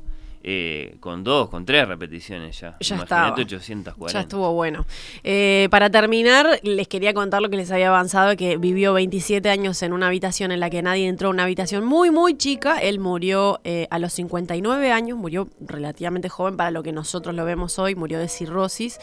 Eh, y su muerte en 1925 hizo que a los amigos entraran a esta habitación a la que nadie Por había así entrado. llamarlos los amigos, ¿no? Bueno, sí. Sí, sí, sí. Yo creo que para ese momento debía de tener, debía de tener más amigos. Y encontraron, además de un montón de polvo, de telarañas, eh, que comprobaba además que Satie no usaba los pianos que tenía en esa habitación. O sea, componía sin usarlos porque tenían mucho polvo, estaban atados además, o sea que no los estaba usando. Encontraron la colección de 100 paraguas que les decía hoy, que 100 algunos paraguas. estaban sin usar. El retrato que le hizo Susan Baladón. Cartas de amor y dibujos de la época de Susan Baladón. Cartas de otros periodos de su vida. Encontraron cartas sin abrir. Esto me parece un dato. O sea, cartas sin abrir. No sé si serán de Susan y estaba enojado y no los abrió. Encontraron la colección de dibujos de edificios medievales. Estos edificios imaginados como castillos de plomo estaban tirados atrás de. Había partituras también tiradas atrás del piano. O sea, cosas que él creía que había perdido, que él decía que había perdido en un medio de transporte y finalmente las encontraron adentro del piano y atrás del piano tiradas. Eh, había dibujos y textos autobiográficos y bueno, eso, lo más importante es que encontraron composiciones que nadie había escuchado hasta el momento y encontraron una bolsa de trajes de terciopelo, estos trajes que se volvieron míticos. De hecho, hay una canción que hizo Charlie García que se llama 20 trajes verdes, eh, que hace referencia a los trajes de terciopelo verdes de Eric Satie.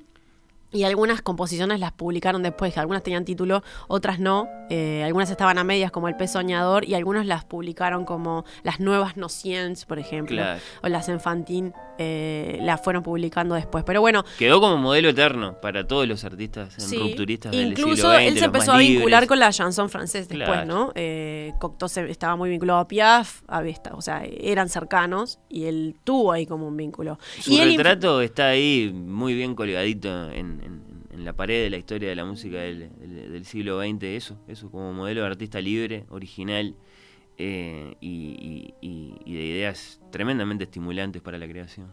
Él influenció a mucha gente. Yo, de hecho, escuchando, eh, creo que fue Las Nociones, eh, me di cuenta que Jan Tiersen, el músico francés, que de hecho vino a Uruguay, el músico Mm. que compuso la banda sonora de la película Amélie, eh, tiene una de las canciones de la banda sonora de Amélie que tiene compases exactos, que, que son los de Satie. Puede ser eh, una influencia o puede ser un Una cita, homenaje, ¿no? ¿verdad? Claro, creo, que es- creo que sí, Sí, que, sí. Es, que es un tributo. Bueno, para terminar te pedí a vos que eligieras, porque yo elegí todas estas canciones porque tenían que, todas estas piezas porque tenían que ver con la vida de él, pero mm, tengo algunas frases con las que me quiero despedir, pero me, me gustaba que vos eligieras cuál era la Si canción. le fuéramos a rendir tributo a Satie, tendríamos que hacer sonar quién sabe qué disparate para terminar esta conversación, pero no, vamos a ser más tradicionales, vamos a volver al principio, porque iniciamos esta conversación, esta conversación, este retrato de Majo, porque hay Satie por Susan Baladón, hay Satie por Picasso y ahora tenemos Satie por Majo Borges acá en Oír con los Ojos. Qué. Bueno, eh, escuchando la gimnopedia número uno al piano, en este caso por Gianni Thibaudet, que es un gran pianista francés contemporáneo. Ahora, para eh, cerrar entonces eh, este retrato tuyo del gran músico francés, eh, Majo, ya que me diste a mí la posibilidad de elegir la música, vamos a escuchar la gimnopedia número uno, pero con el chelo de Gautier Capuzón.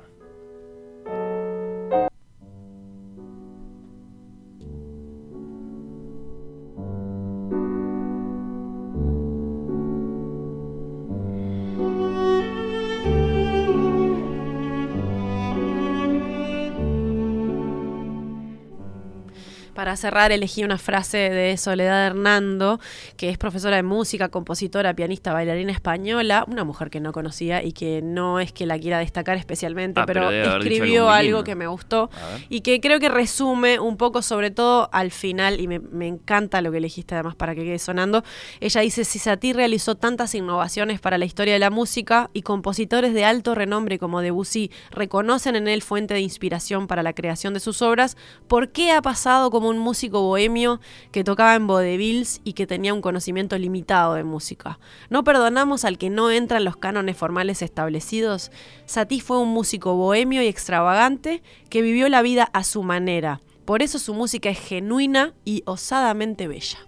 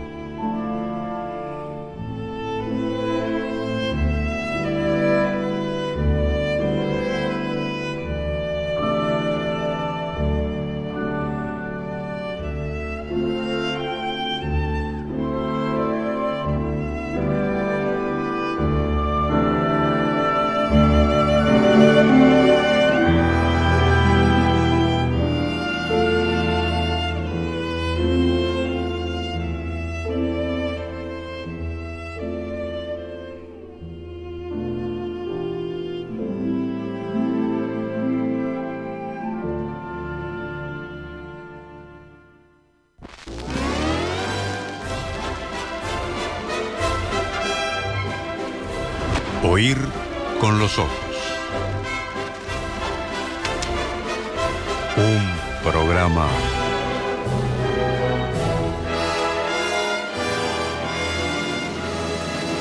bajo los efectos de la lectura.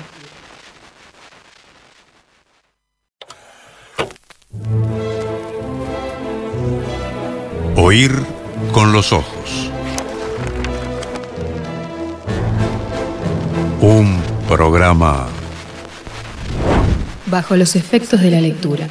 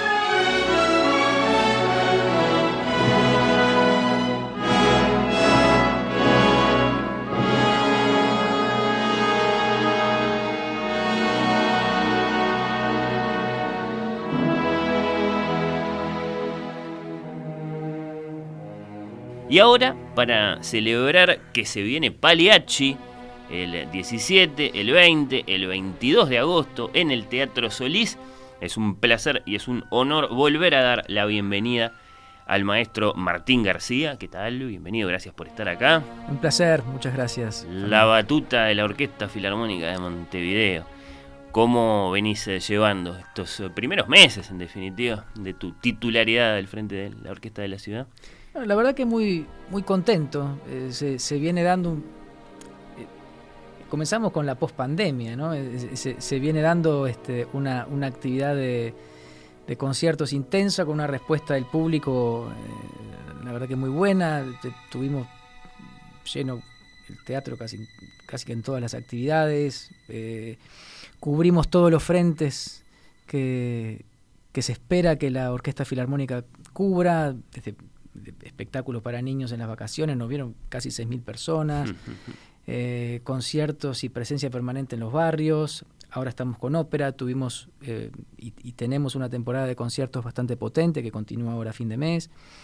Eh, en fin, estamos atendiendo todos los frentes. Yo, yo noto además un, digamos, un, un resultado artístico que a, nivel, a nivel sonoro muy bueno, muy, muy notorio, acompañado por porque ahora la, orquesta dispone de una sala propia para ensayar dentro del, teatro, lo cual permite también un, trabajo eh, específico. Eh, la verdad que estoy, estoy muy contento, muy contento y muy a gusto. Eh, yo quería también generar trabajar para construir el, clima, yo decía, hacer de la Filarmónica el, mejor lugar para hacer música en, el Uruguay. Y bueno, en, cierta forma yo diría que, hemos venido transitando por ese camino. Hay un, hay un, clima y una sintonía este, en el trabajo muy linda entre la orquesta, eh, todo el entorno, eh, el, público, realmente muy contento. Y ahora con la ópera estamos, en cierta forma, divididos en dos, eh, no en dos mitades iguales, en la mitad más grande, que es la que está en el foso, pero un grupo de, músicos está, empieza a girar la ciudad con un programa de Piazzolla dirigido por el maestro Gopián. En, cuatro eh, salas barriales, así que bueno, muy, muy intensa la actividad. ¿Cómo están las eh, relaciones con las autoridades de cultura con las que te toca dialogar? Malena Muyala en el teatro, María Inés Valdía en la intendencia, ¿qué decís? Bueno, viene siendo muy buena. Yo siempre digo que, eh, no, es una frase mía, es una cosa que le, he copiado a algún colega, pero, pero para poder desarrollar la, la, la totalidad del, del potencial, no sé si la totalidad, pero por lo menos para, para, poder desarrollar el propio potencial, el propio talento, la propia capacidad, se precisa un poco de suerte, un entorno más o menos eh, propicio, favorable. Y en este caso lo tenemos, estamos trabajando con mucha tranquilidad, con, una, con un diálogo muy bueno, eh, tanto dentro del teatro como con nuestras autoridades de, de cultura en la Intendencia. Yo la verdad que estoy muy, muy contento, muy a gusto, el trabajo con con Álvaro Méndez, que es el coordinador eh, de la Filarmónica, en cierta forma es como eh, eh, el, el, hilo de continuidad que ha tenido la, orquesta durante, durante muchos años, incluso desde los tiempos del maestro García Vigil, con un perfil muy bajo, pero con, una, con un conocimiento muy, muy profundo y, muy, muy eficaz de, del, del, funcionamiento. Este, de, la institución. Venimos haciendo un trabajo que, a mí realmente me tiene muy contento y, muy cómodo. Me, siento muy a gusto, llego muy temprano al teatro. a veces me quedo, me quedo ahí en la vereda mirando como el, como el, sol a las 8 de la mañana ilumina la, la, fachada, el, sol tibio del invierno. Bueno, qué sé yo. Desde hace algún tiempo el Solís es enteramente, digamos, la casa de la Filarmónica, es donde también ensayan. Exactamente. Eh, en, tiempos de, mi actividad profesional me tocó ver todo, ¿no? Eh, en una época eh, la orquesta ensayaba en, el escenario, a duras penas, coordinando con comedia, etcétera, mediados de los 90, qué sé yo. luego vino una, etapa nómade cuando, cuando hmm. la, la, reforma del Solís, se trabajó en, en, en, la, en un salón en la Intendencia, daba conciertos en el Radisson, de conciertos por otro lado. Y de un tiempo a esta parte, con la reapertura del Solís, ya hace unos cuantos años, eh, surgió, surgió el tema de la, de la sala de ensayo, se construyó una, una sala que no tenía las dimensiones adecuadas para la orquesta, bueno, fue siempre un problema que digamos que comenzó a, subsanarse eh, a comienzos de este año cuando, cuando la, orquesta toma posesión de la, de la sala que está en la planta alta del ala este del, teatro. Eh, es una sala que, aún, en la que aún tenemos que trabajar desde el punto de vista del, acondicionamiento. Eh, muy fotogénica, por otra parte, la sala, uno la ve, parece que fuera un palacio, y, y, acústicamente muy amable, a pesar de que no hay no hay todavía un acondicionamiento específico para el trabajo orquestal. Eh, la verdad que quedamos muy, muy contentos. En la planta alta del ala en la que supo estar hasta hace no tanto el restaurante Raravis. Exactamente. Ahí está. Ahí entonces ensaya la filarmónica que después se corre unos metros eh, al escenario o al foso. Del, del, Solís para sus, para sus presentaciones. En esta primera parte de la, de la charla, Martín, eh, te quiero hacer algunas preguntas, digamos, generales para después pasar a, a lo particular que nos, que nos ocupa, que nos convoca, que es, que es Pagliacci. Te quiero preguntar concretamente por el lugar que ocupa, según tu mirada, la ópera en la cultura contemporánea, ¿no? Eh, y creo que los extremos están claros, ¿no? Si tiene algo de expresión de otra época, de lujo, llevado adelante por unos pocos, o si por el contrario, hay argumentos para afirmar que se trata de un género muy vivo, que atraviesa, digamos, incluso con, su encanto las clases sociales y que entonces las políticas culturales no deberían descuidar. Mm, el sábado pasado nos visitó acá en el programa Carlo Ventre, que vive en Verona, en Italia, y él dice observar un cierto debilitamiento de la ópera en Italia, lo que es decir, bueno, acá en Uruguay, ¿no? La gente ya no está tan interesada en el fútbol, una cosa así, ¿no? Eh, si, si esa es una señal, digamos, eh, general de lo que está pasando con la ópera, del presente de la ópera en la cultura contemporánea, debería ser motivo de preocupación. ¿Cómo lo ves vos? Bueno, yo siempre digo que los, que estamos eh, en, este lugar, si bien estamos obligados a tener respuestas para estas cosas, eh, si, encaramos los temas con, sinceridad, y en mi caso debo decir que siempre me genera más preguntas que respuestas Hmm. todo esto, ¿no? esa cosa de cómo hacemos para que lo que nosotros creamos o presentamos le guste a más gente, cómo hacemos para atraer público. Te- todos tenemos o queremos tener respuestas, pero la verdad es que si bajamos a tierra, tenemos más preguntas que respuestas nosotros. No hay, fórmulas y es muy difícil saber. En el caso de la ópera es, evidente que, y concentrándonos en Uruguay, el Uruguay de 2022 no es el Uruguay de 1901, o sea, la, la ópera eh, ocupa un lugar en el, en el, en el imaginario público y en la, y en la en la, en, la, en la vida de la gente. En el mapa de la cultura. En el Sí, mapa de sí. la cultura, que es, es, es diferente. Eh, no tiene, no tiene esa, esa presencia y no tiene esa, esa vitalidad. Tiene otro lugar y tiene un potencial, que es evidente, que es el potencial que tiene todas las grandes manifestaciones artísticas, que es Hmm. tenés, tenés el, el espejo del el espejo de la humanidad, ¿no? tenés, tenés, tenés todo ahí. Y en eso siempre Eh, podés confiar, digamos. Y, y eso es, es infalible, con t- Claro. todo, todo gran arte, ¿no? ¿Por qué, eh, ¿Por qué hacemos lo que hacemos? Bueno, lo hacemos por eso, lo hacemos para, para mirar, es como un abrevadero, ¿no? Por un lado te es como necesitas tomar agua y por otro te, te ves reflejado. Eh, Bueno, e- e- este gran arte cumple esa, esa función. Eh, y creo que la, grandeza de, esta- de estas, creaciones radica en que puede ser eh, eh, apreciada en distintos niveles. No se precisa ser un erudito para, seguir esta historia eh, bastante, bastante cruda, bastante sangrienta de esta compañía de, payasos que te- te- termina con, varios cuerpos en el piso. Para entender qué es lo que está ocurriendo, para identificarse con un- una historia, para ver, yo qué sé, la, vigencia que determinados temas bajo determinadas lecturas puede tener el día de hoy, tampoco para conmover, para dejarse conmover, dejarse de conmover con la música, que es eh, de, un, de un poder expresivo este, que prácticamente que es abrumador, ¿no?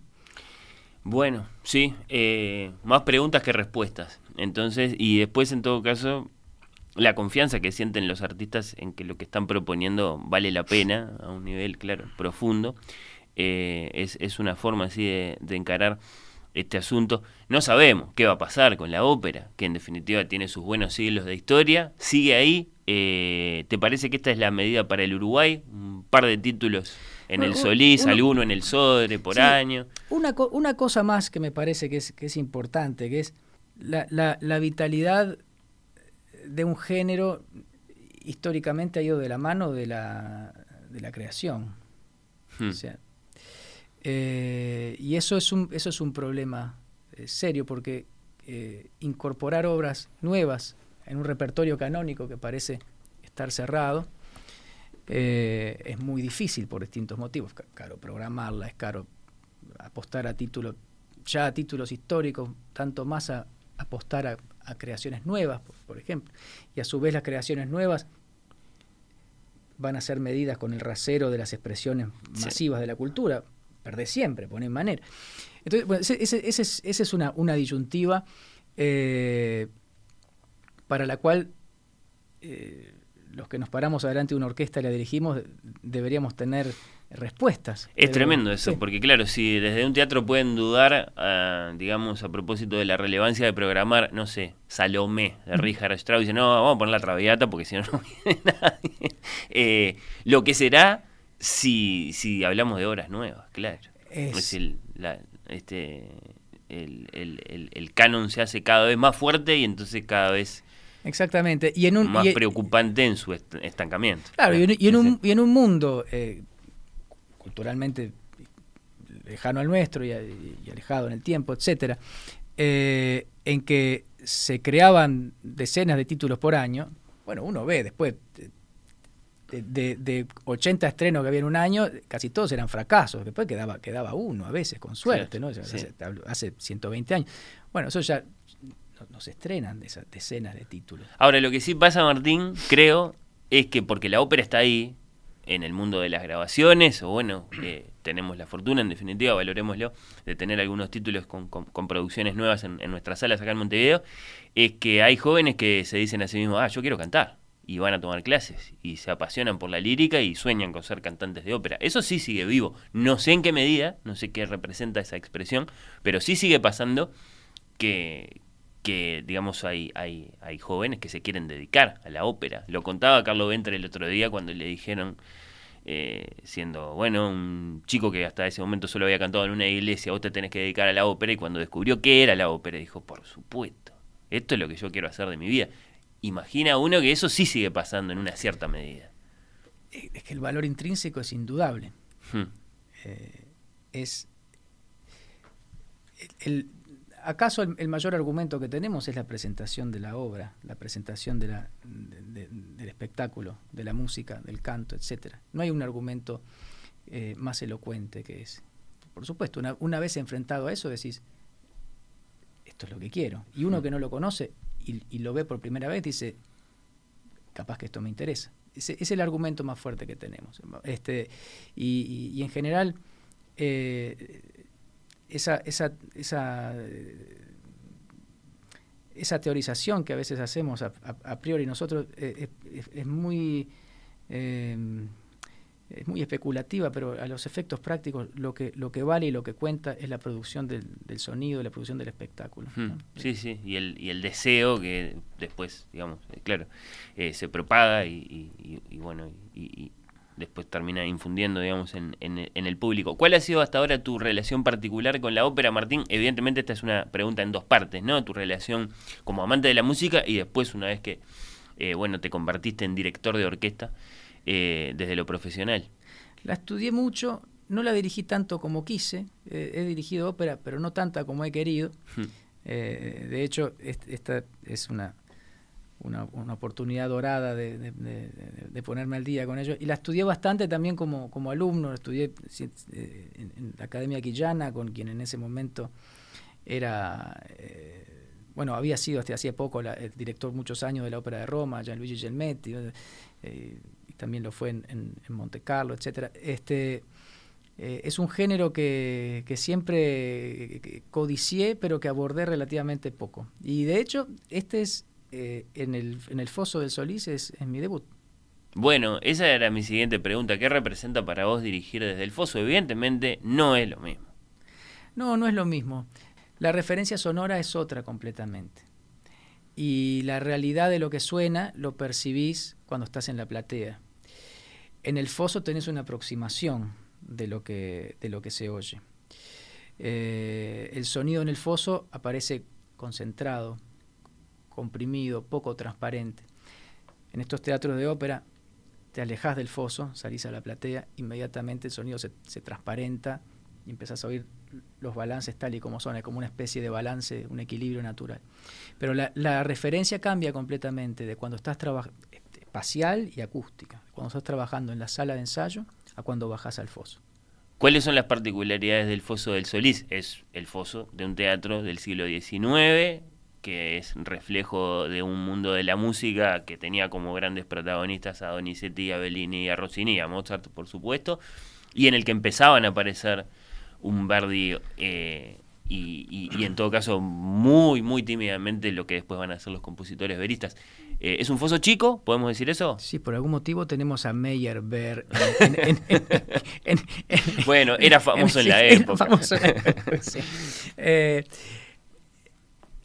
yo estoy conozco bien al Teatro Solís, dirigí mucho allí, conciertos, y hace, muchos años, el primer teatro en el que dirigí, etcétera. Pero estoy empezando a conocer eh, como residente, no ya como, como visitante. De ir todos los días. Y hay, hay un como una especie de, epicentro acústico que yo lo experimento en los conciertos.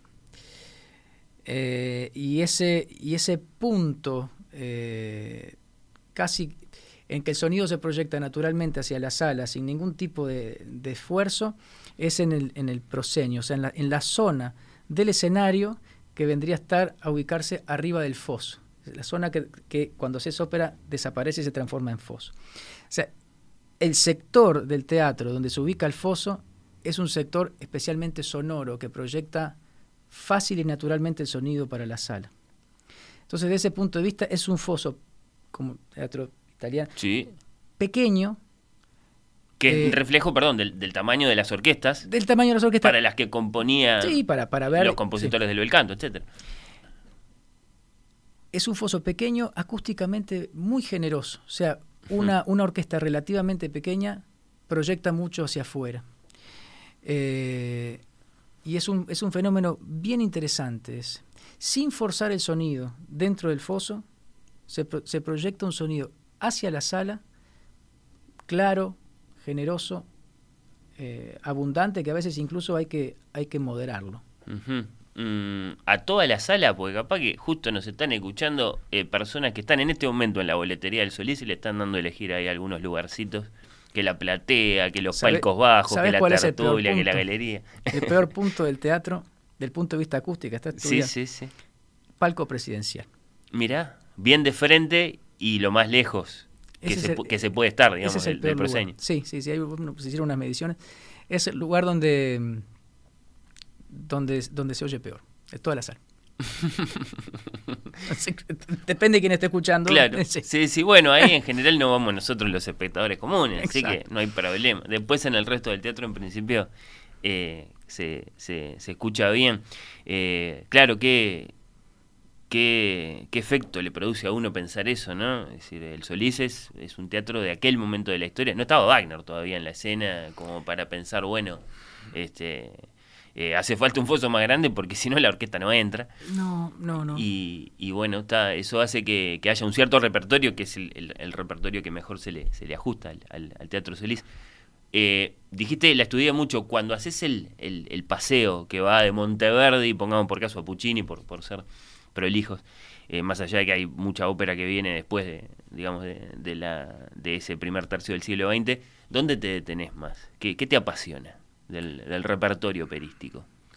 ¿Y dónde, dónde está la, la- la- la verdad del ser humano? Casi toda la verdad del ser humano, si no es en, en- en Mozart y Da Ponte, ¿no? Mm. Sí, yo- en primer lugar me detengo ahí, me detengo.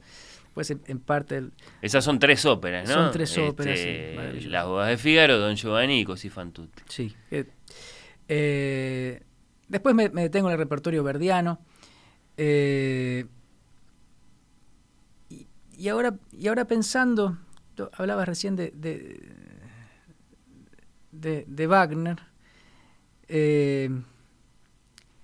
este León Caballo que, que- que- Sí, que- que- queríamos llegar a él. ¿no? Sí, llegar a- sí. es, es un gran admirador de Wagner y, y- y en cierta forma, no digo que, que logra una síntesis, porque no, no, no sé si es la palabra para, para esto, pero logra, logra asimilar eh, de una manera bien eficaz una, una- una influencia wagneriana. Es una orquesta un poco más grande que la que tocaría una, una ópera de Verdi Claro. eh, con, con madera por tres en este caso. Y Perdón, eso para, para los oyentes no músicos significa concretamente. significa que hay dos flautas y piccolo, Ujú. eh, hay, eh, bueno, oboe y corno inglés, eh, el, el- hay- que toca segundo oboe, toca, toca corno inglés, pero después hay dos clarinetes y clarón o clarinete bajo, es una cosa. Hay tres fagotes, no hay dos fagotes y contrafagot, ni hay un... eh, son tres fagotes, una escritura bastante rara. Eh, tres trombones y tuba. Usa tuba, no, no usa chimbazo o trombón bajo como usaba Verdi, hasta, hasta como una especie de, de, de- de reacción nacionalista por, por odio a la tuba, a la, a la tuba como, instrumento. que sí, sino este eh, usa tuba como lo, como lo, como lo haría, como lo haría Wagner. Eh, cuatro cornos, tres trompetas, es una, es una orquesta Sí. numerosa. Sí, sí, Este, maderas por tres. como- maderas por tres. y Me- tres me- fagotes. metemos ¿no? toda, toda la cuerda que se pueda, eh, que eh, es un foso chico, pero un poco de percusión, banda interna. Claro, claro, Gran sí, coro. sí. sí. Eh, ahí está este Ruggero León Cavallo, que es el creador de Pagliacci, la ópera que vamos a ver en el Solís en este mes de agosto. Estamos conversando con el maestro Martín García, director titular de la Orquesta Filarmónica.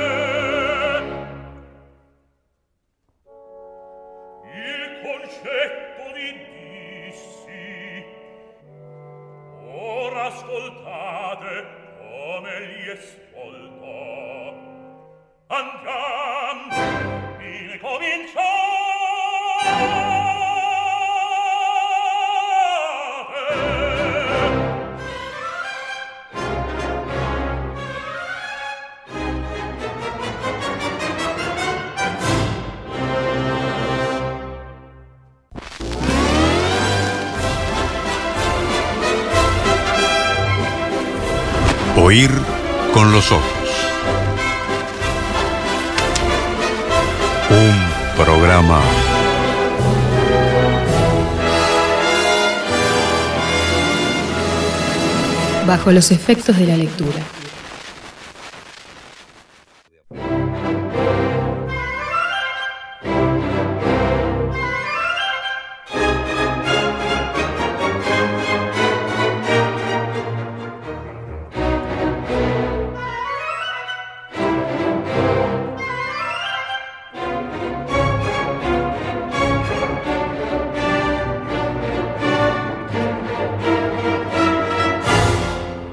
Con el maestro Martín García, director titular de la Orquesta Filarmónica de Montevideo y el músico que va a estar en el foso dirigiendo a la orquesta de nuestra ciudad para esta Pagliacci de Ruggero León Cavallo que vamos a poder ver en este mes de agosto en el Teatro Solís, las noches del 17, 20 y 22. Pagliacci es el plural italiano de payaso. Y después es, bueno, una de las más famosas óperas italianas veristas del repertorio. Acá te tengo que preguntar, se lo pregunté también al tenor Carlo Ventre, ¿qué tenemos que entender cuando hablamos de ópera, eh, cuando hablamos de verismo? Bueno, esta ópera nos da una clase de verismo porque el prólogo es como una especie de, de credo del verismo. El prólogo, la ópera tiene dos actos, hay un intermezzo entre ambos actos y comienza con un prólogo. El prólogo, el, perso- el personaje que hace eh, uno de los payasos, Tonio, dice yo soy el prólogo y explica, eh, eh, digamos, la, la, la postura y el espíritu del Mm. autor de esta ópera. Básicamente lo que se está presentando, dice, es, este, es una historia con gente común y corriente, de carne y hueso, que respira igual que todos ustedes. Eh, y, y la historia se trata precisamente de eso, es como una especie de, de- de prima hermana de caballería rusticana, en el sentido de que eh, son his- historias de, de, con crímenes pasionales y eh, his- historias de la, vi- de la vida común, especialmente violentas, especialmente Hmm. crudas. Que se Eh, contraponían mucho a las historias, pongamos por caso, de grandes personajes de la historia que llevaba Verdi a sus óperas, ¿no? O, o de héroes o de dioses, si hablamos de, de Wagner. Eso de, de la gente común como protagonista, evidentemente es una marca del verismo. Exacto, hay como una especie de, énfasis en eso. En algún momento se, se habló de realismo en lugar de, Hmm. de, verismo. Eh, y insisto, está, eh, acá hay como una especie de, como un manifiesto que, que- que dura algunos minutos, que lo, ca- lo canta eh, el personaje. Eh, creo que era Víctor Morel, el, primer eh, el primer Tonio de la historia, le pidió a León Cavallo que le escribiera algo y le escribió el prólogo, pero- que es este, este manifiesto verista que está al comienzo de la, de la ópera. Y, tiene una influencia eh, bastante notoria, según el compositor, en un episodio, una especie de crimen pasional en, el cual a, su padre, que era juez, le tocó arbitrar. Pero también en, un par de obras eh, más o menos de la misma época, eh, en que el teatro se, se- confunde con la, con la realidad. Y en particular una obra, eh, la, chica del, del- del- Tabarén, que es una, una obra del el gran guiñol de, de- de París, especialmente truculenta, con unos Mm. crímenes, un, un- un- un hecho de sangre espantoso que se da eh, al final de una obra, ¿no? y, y esto tiene un poco eso. Así que no solo es verista, es este es truculento, es sangriento, es crudo, es, un- es, es la realidad en su, en su lado a veces hasta más miserable, porque Hmm. los tres personajes principales, cada uno de ellos tiene su, su- sus miserias y, este, en fin. Sí, eh, como si se hubieran dicho, porque en definitiva la historia de caballería rusticana, bien decías que, que, que es como la prima hermana de esta, muchas veces de hecho se representan juntas. Eh, bueno, si vamos a contar una historia de la gente común y una historia operística, es decir, con su, con su toque dramático, tiene que ser la historia de un crimen, de un crimen con un enredo amoroso y, y, y, y por supuesto con una traición eh, como, como disparador de la trama, ¿no? Y, bueno, evidentemente en eso hay, hay, hay, una nota muy identificatoria de, de, del tipo de ópera que, que, estamos viendo. Esta es la historia de Caño, el payaso, el actor, el director de una compañía teatral, un cultor eh, de eso que se llama comedia del arte, que bueno, ya está dicho, podemos hacer la, la spoiler alert, pero ya está dicho, asesina a su mujer Neda y a su amante Silvio en plena función, en plena comedia del arte, ¿no? Y eso es, es, es, lo que vemos eh, cuando vemos Pagliacci. ¿Qué dice, maestro Martín García? ¿Qué decís, Martín? Acerca del acaso inevitable, digamos, y, y, tal vez necesaria lectura de Pagliacci en clave de femicidio, ¿no? Porque en definitiva esta es una ópera de finales del siglo XIX que la seguimos representando, que la seguimos viendo, que sigue siendo relevante, evidentemente, para el repertorio. ¿Te parece lo más encaminado? ¿O contrariamente, es importante no olvidar cómo quiere contar esta historia León Caballo desde su lugar allá a fines del siglo XIX. Bueno, un poco todo. Estamos en el tiempo que estamos y si, bien uno no dirige la música pensando en hacer un alegato ni en favor ni en contra de nada, son, elementos que están y que y, además admite esa, esa lectura. Eh, es interesante cómo cada uno de los personajes se muestra, porque Canio, que es este, este payaso más bien veterano, con una novia joven eh, o con una mujer joven, eh, que, decadente, medio amargado él, se presenta ante el público como, hmm. como una figura violenta. Él dice, eh, eh, no se rían porque si, si, esto, si lo que ven en la trama llega a pasar en serio, termina todo mal, me pongo como loco, termina todo horrible. Él mismo se presenta como violento. Quedan todos pasmados mirando sí.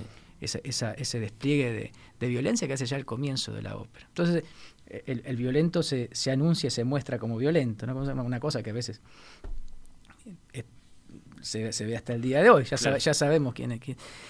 Eh, el caso de Neda es de, de, su mujer, que es una mujer joven que aparentemente en, encontró en, en, en, la calle, eh, le rescató como huérfana, debe ser bastante más joven que él, posiblemente una, una mujer atractiva que genere eh, intereses que, que, aumenten la inseguridad de este, de este payaso veterano. Eh, ella es el único personaje que, que, revela su conciencia ante el público que está en el teatro, eh, cuando, cuando, en, en, su, en, su, escena, cuando queda, cuando queda sola. Eh, yo acá he discutido con algunos colegas, porque ella no dice estoy enamorada de otro que no mi marido, dice otras cosas, expresa determinado tipo de inquietudes que, hmm. que no, no, van por ese lado, más, más bien por el lado de, de, sentirse libre, posiblemente de salir de esa vida espantosa con, con, est con, estas, con estas, figuras con las que está y, bueno, y de, la, y de la vida, del trajinar de, de, este, de, de estos payasos. Y Tonio, que es, además de, de quien aparece eh, como prólogo, sí. este, termina siendo el que, el, que, el que pone en marcha la, la, la, la maquinaria que termina en, en, el, en, el, baño de sangre. Eh, bueno, es un discapacitado que eh, ha sufrido el escarnio que sufrían y que sufren ¿no? los, los, los, discapacitados, sobre todo en esa época, con una crueldad espantosa. La propia Neda, cuando él le abre su corazón y le dice, estoy estoy enamorado. Eh, le hace unas burlas, le, le, responde de una manera sí, sí, terrible, ¿no? Lo cual desata una, una reacción espantosa que termina con, con, la mujer y con el amante eh, muerto. Bueno, y del que no sabemos tanto es de Silvio, del, del, del, amante de Neda, de este amante circunstancial, no sé, que aparece allí eh, y que protagonizaron uno, uno de los dúos más, más, formidables también. Sabemos poco de él, pero lo que le da para cantar es, maravilloso. ¿no? Eh, y, hay otro personaje que es Pepe o Bepe, como parece, que es como una especie de, de, de figura que, que trata de, de, salvar lo que se pueda en esas, en esas circunstancias prácticamente imposible, de tapar todas las cosas que hacen los otros y, y tratar de que, de que el programa, de, que el espectáculo se haga. Y después con una genialidad muy grande que es, eh, y de ahí capaz que la, influencia wagneriana, ¿no? el, uso de, de, motivos que identifican o bien a los personajes o bien a las circunstancias, que aparecen tanto en la comedia, cuando, cuando finalmente en el teatrito ellos interpretan estos personajes, Colombina, Tadeo, el payaso, Arlequín, eh, que aparece tanto cuando los personajes son ellos mismos como cuando eh, en, la escena del teatro, que según el contexto esta música quiere... Material temático musical que reaparece ligeramente modificado. Eso muy profundo, muy interesante. Este hombre era, era un literato, evidentemente, además de un, de un, de un gran compositor y un gran orquestador. Eh, metió un gol, un golazo que es este. Bueno, le robaron una bohem, en el sentido de que él se había interesado en esa historia, la misma historia que después lleva Puccini al escenario. Se, fue a meter con Puccini. nadie, nadie se acuerda que León Cavallo escribió una bohem. Nadie se acuerda que León Cavallo escribió una bohem. Eh, tiene, tiene, tiene otras obras, yo por, por, lo que conozco, por lo escuchado, eh, buena música, tiene algunas canciones interesantes, tiene, hay un ciclo de, una especie de cantata con, con La Noche de Mayo, con, con francés, con orquesta, interesante. Eh, buen compositor, con una carrera que, creo que eh, tal vez hubiera podido aportar alguna obra maestra más, pero bueno, con, con, Pagliacci tenemos suficiente. Quedó como lo que en la cultura, digamos, del rock o de la música popular esa, se llama un One Hit Wonder.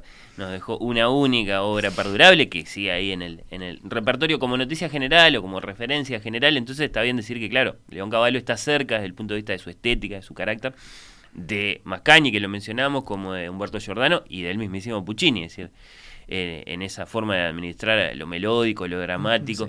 Eh, y, hasta podríamos decir, hay un tipo de emoción operística que el espectador, digamos, experimenta cuando, cuando va a ver estas obras, que es distinto de lo que, digamos, conoce del mundo de Verdi o del mundo de, del bel canto, ni que hablar, eh, como más acuciante, no sé cómo describirlo, pero evidentemente hay esa cosa que, digamos, pocos espectadores evitan que no, que no, que no se convierta en llanto cuando aparecen los momentos más bellos, que suelen ser los más, los más terribles también. Que suelen ser los más terribles. Sí, hay una cuestión de que se, se da como una especie de, de, paradoja, porque la línea melódica es de un vuelo altísimo en general, pero, pero, pero todo el tiempo hay subyace la idea de la, de la palabra hablada y del discurso hablado. Es una cosa bastante, bastante complicada de, lograr, muy exigente para los cantantes y también para la orquesta.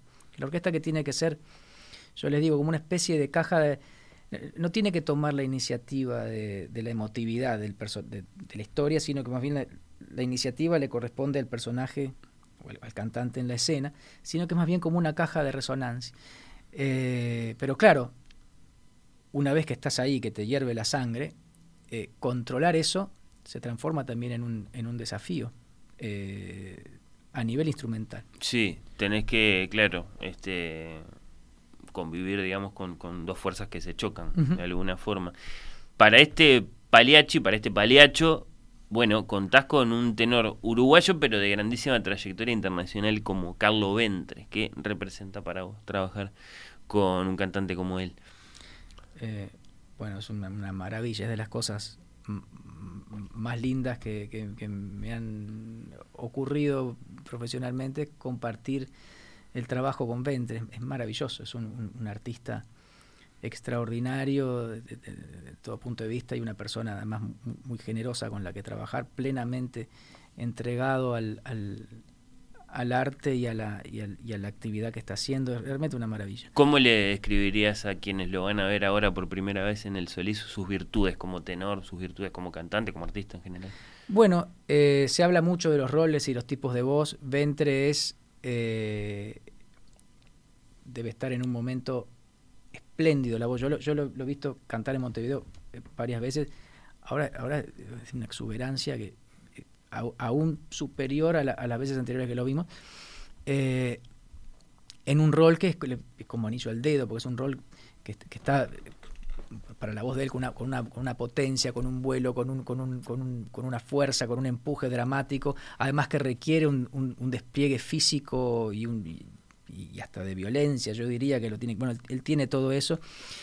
Este, y el elenco todo es una, es una maravilla, la verdad estoy, estoy muy contento. Va a ser Ahí un- va está, a te iba a pedir que, sí. que me mencionaras a los otros cantantes que vas a tener para Neda, para, para Eh, Toño, etcétera. Neda es Belén Rivarola, que es, es una, una eh, soprano argentina eh, que ha sido un descubrimiento, es una, una voz muy interesante, una, una mujer joven que eh, surgió para surgió en esta producción, nos, nos- nos dijeron, Fran Natal, está- estamos contentísimos, es realmente un, placer de trabajar con ella y, además una, una figura que le da a un personaje mu- muy complejo, con, mucha, con muchas vueltas, con muchos dobleces, eh, una, una fuerza expresiva eh, muy interesante. Eh, el Tonio es el sumamente experimentado, también está espléndido eh, eh, Darío Solari, pues se, bajó del avión cantando, no sé cómo, la semana pasada, este, un trabajo maravilloso. También, en este caso, un barítono eh, uruguayo de, digamos, de, de- de mucho recorrido. Exactamente. Este, yo con, con ella había tenido la, la- la- la suerte de trabajar, al igual que con Alfonso Mujica. Entonces, hace, un, hace un Silvio también espléndido. Bueno. Y, y el, y el Arlequín o el, o el Bepe es eh, Sergio Espina, un, un tenor argentino muy experimentado también y so- sobre todo eh, que tiene muy bien la, la parte cómica. eh, realmente es un, un elenco que es, es como estás este, dirigiendo el, el, el Barcelona, ¿no? Qué lindo. Bueno, esta es una ópera que, si bien es breve en comparación, bueno, eh, se la suele representar, decíamos, junto con Caballería Rusticana, que también, bueno, en este caso es, es un- es una ópera en un acto. Pagliacci tiene dos, pero van, van seguidos con un intermezzo en el medio. Pero, pero es grande en un montón de otros sentidos. Por ejemplo, en el de contener un teatro dentro del teatro. Esa es siempre una cosa muy estimulante, muy fascinante de ver. Y después abarca coro también y coro de niños. Coro y coro de niños. Y el coro tiene una participación muy importante al comienzo de cada uno de los actos. Hay, hay- dos coros monumentales, es- escenas muy complejas en que pasan, hay mucha acción. Ahí se ve todo, se va a ver todo el despliegue de la, dirección escénica también, porque son, son escenas grandes. Y luego, eh, durante la, la misma función, porque el, coro es, es- el público durante la función, que después se espanta cuando, cuando ocurren estos hechos espantosos. ¿no? Extraordinario, sí, sí, sí. Eh, mucho para ver. Y naturalmente la, la pregunta, Martín, ¿por qué nos podés adelantar desde el punto de vista de lo que, de lo que vamos a ver eh, en escena? Vimos Pagliacci en el Solís tiempo atrás y había allí una, una idea muy, muy interesante que a, a- digamos, a, a parte del público gustó mucho, otra lo cuestionó un poco, convertir la comedia del arte en un estudio de televisión en aquel momento. ¿Qué nos puedes adelantar de lo que vamos a ver esta vez? Bueno, acá está, está ubicada, es, es una, una apuesta de, de la argentina Florencia Sanguinetti, eh, que está, está haciendo un trabajo muy interesante. Ahora, de hecho, eh, ten- tenemos un, un ensayo bastante grande con, con coro a piano en el escenario. Está ubicada en una, una ciudad como Montevideo al día de hoy. Hay algunos, algunos ecos del, del carnaval montevideano, en parte porque pensemos que estos personajes de comedia del arte tienen una influencia directa y, eh, en, en lo que es el, el- el paisaje eh, carnavalero nuestro. ¿no? Claro, ya eran viejos a fines del siglo XIX cuando, cuando León Caballo los recoge para, para su ópera, para su ópera estos, estos, estos, estos, eh, arlequines, estas colombinas de, de la comedia del arte, y, y- y de algún modo siguen ahí. Por ejemplo, a través de, de- de expresiones como el carnaval uruguayo. Sí, hay un, hay un rescate y una afirmación de eso, pero sobre todo lo que hay eh, es eso que tú decías, esa fascinación de mostrar el teatro dentro del teatro eh, de, y de mostrar y de, mm, eh, ¿cómo decirlo?, de exaltar la vida y el funcionamiento, la maquinaria del teatro delante del público que esté viendo la ópera. Yo no quiero adelantar mucho, pero, pero realmente es una, es una apuesta muy potente desde ese punto de vista. Es como una, como una, una celebración, aún en medio de esta tragedia horrible, de la, de la vida del teatro. ¿Hay mensaje feminista en la Pagliacci del Solís? Eh, no sé si lo querés adelantar o no. Eh, bueno, no, no dudo. Pero la pregunta se impone. No dudo que admita lecturas feministas. Ahora, si hay mensajes, eh, no lo sé. Se lo preguntamos a Florencia, en todo caso, si, la, si podemos conversar con ella. Hay que ir a verla, esta Paliachi de Solí. Me queda una pregunta más, de todos modos, porque vamos a cerrar esta conversación con el maestro Martín García, director titular de la Orquesta Filarmónica de Montevideo, que va a estar al frente de esta producción de Paliachi, porque está el momento del Besti la Chupa que ni la mencionamos, pero es ese pedacito de Pagliacci que de hecho hasta quienes nunca oyeron en su vida el título de esta ópera o el nombre del compositor reconocen inmediatamente, porque es una música infinitamente difundida por la cultura popular. Hemos visto este la lluvia, yo que sé, en Seinfeld, por ejemplo. verdad? El, el payaso, eh, bueno, eh, en, el, en el... Joe de Bola.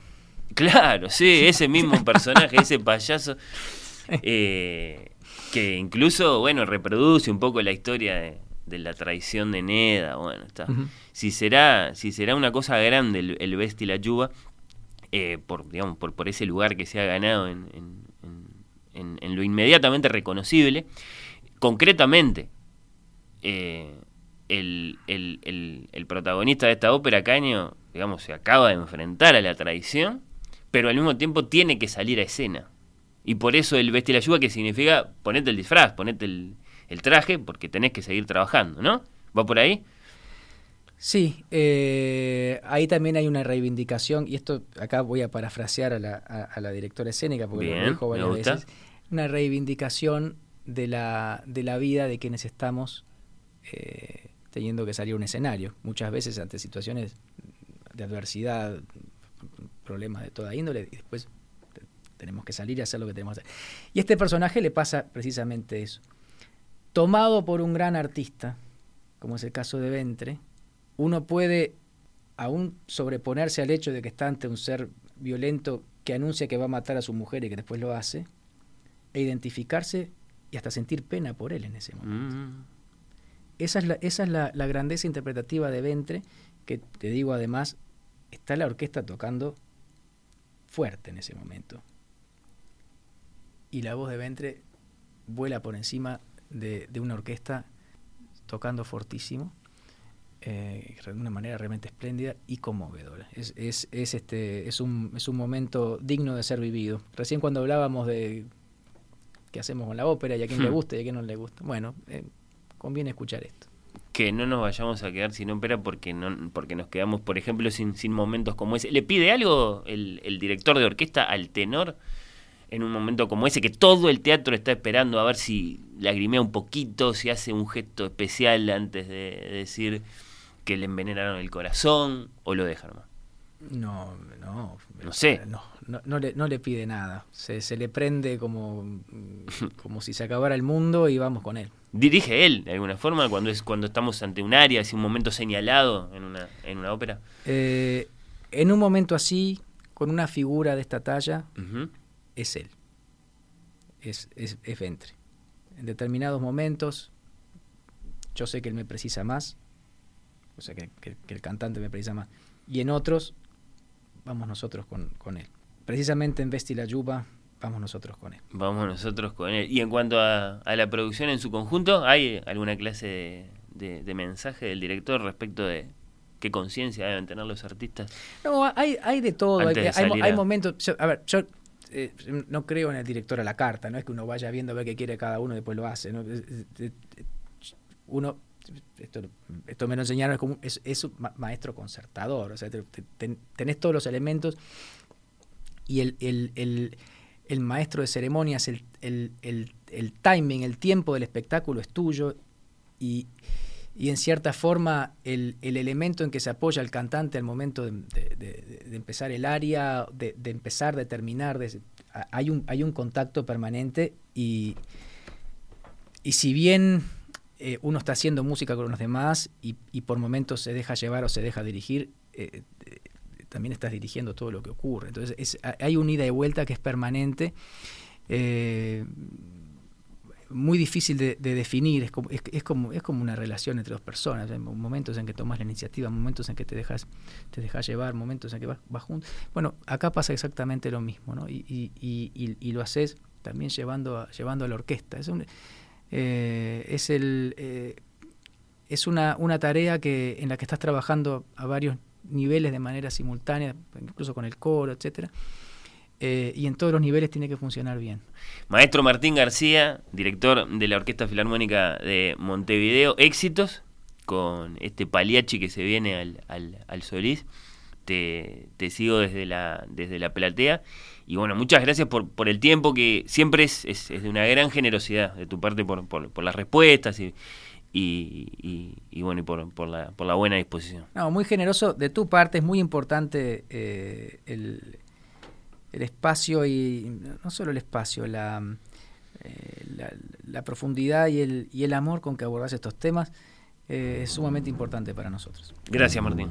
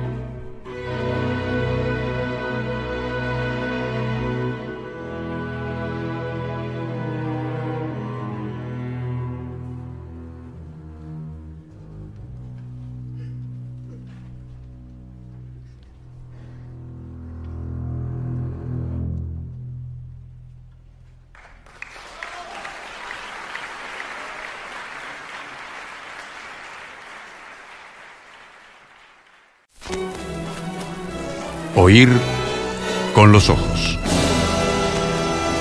Como dice Onetti, un acto de amor.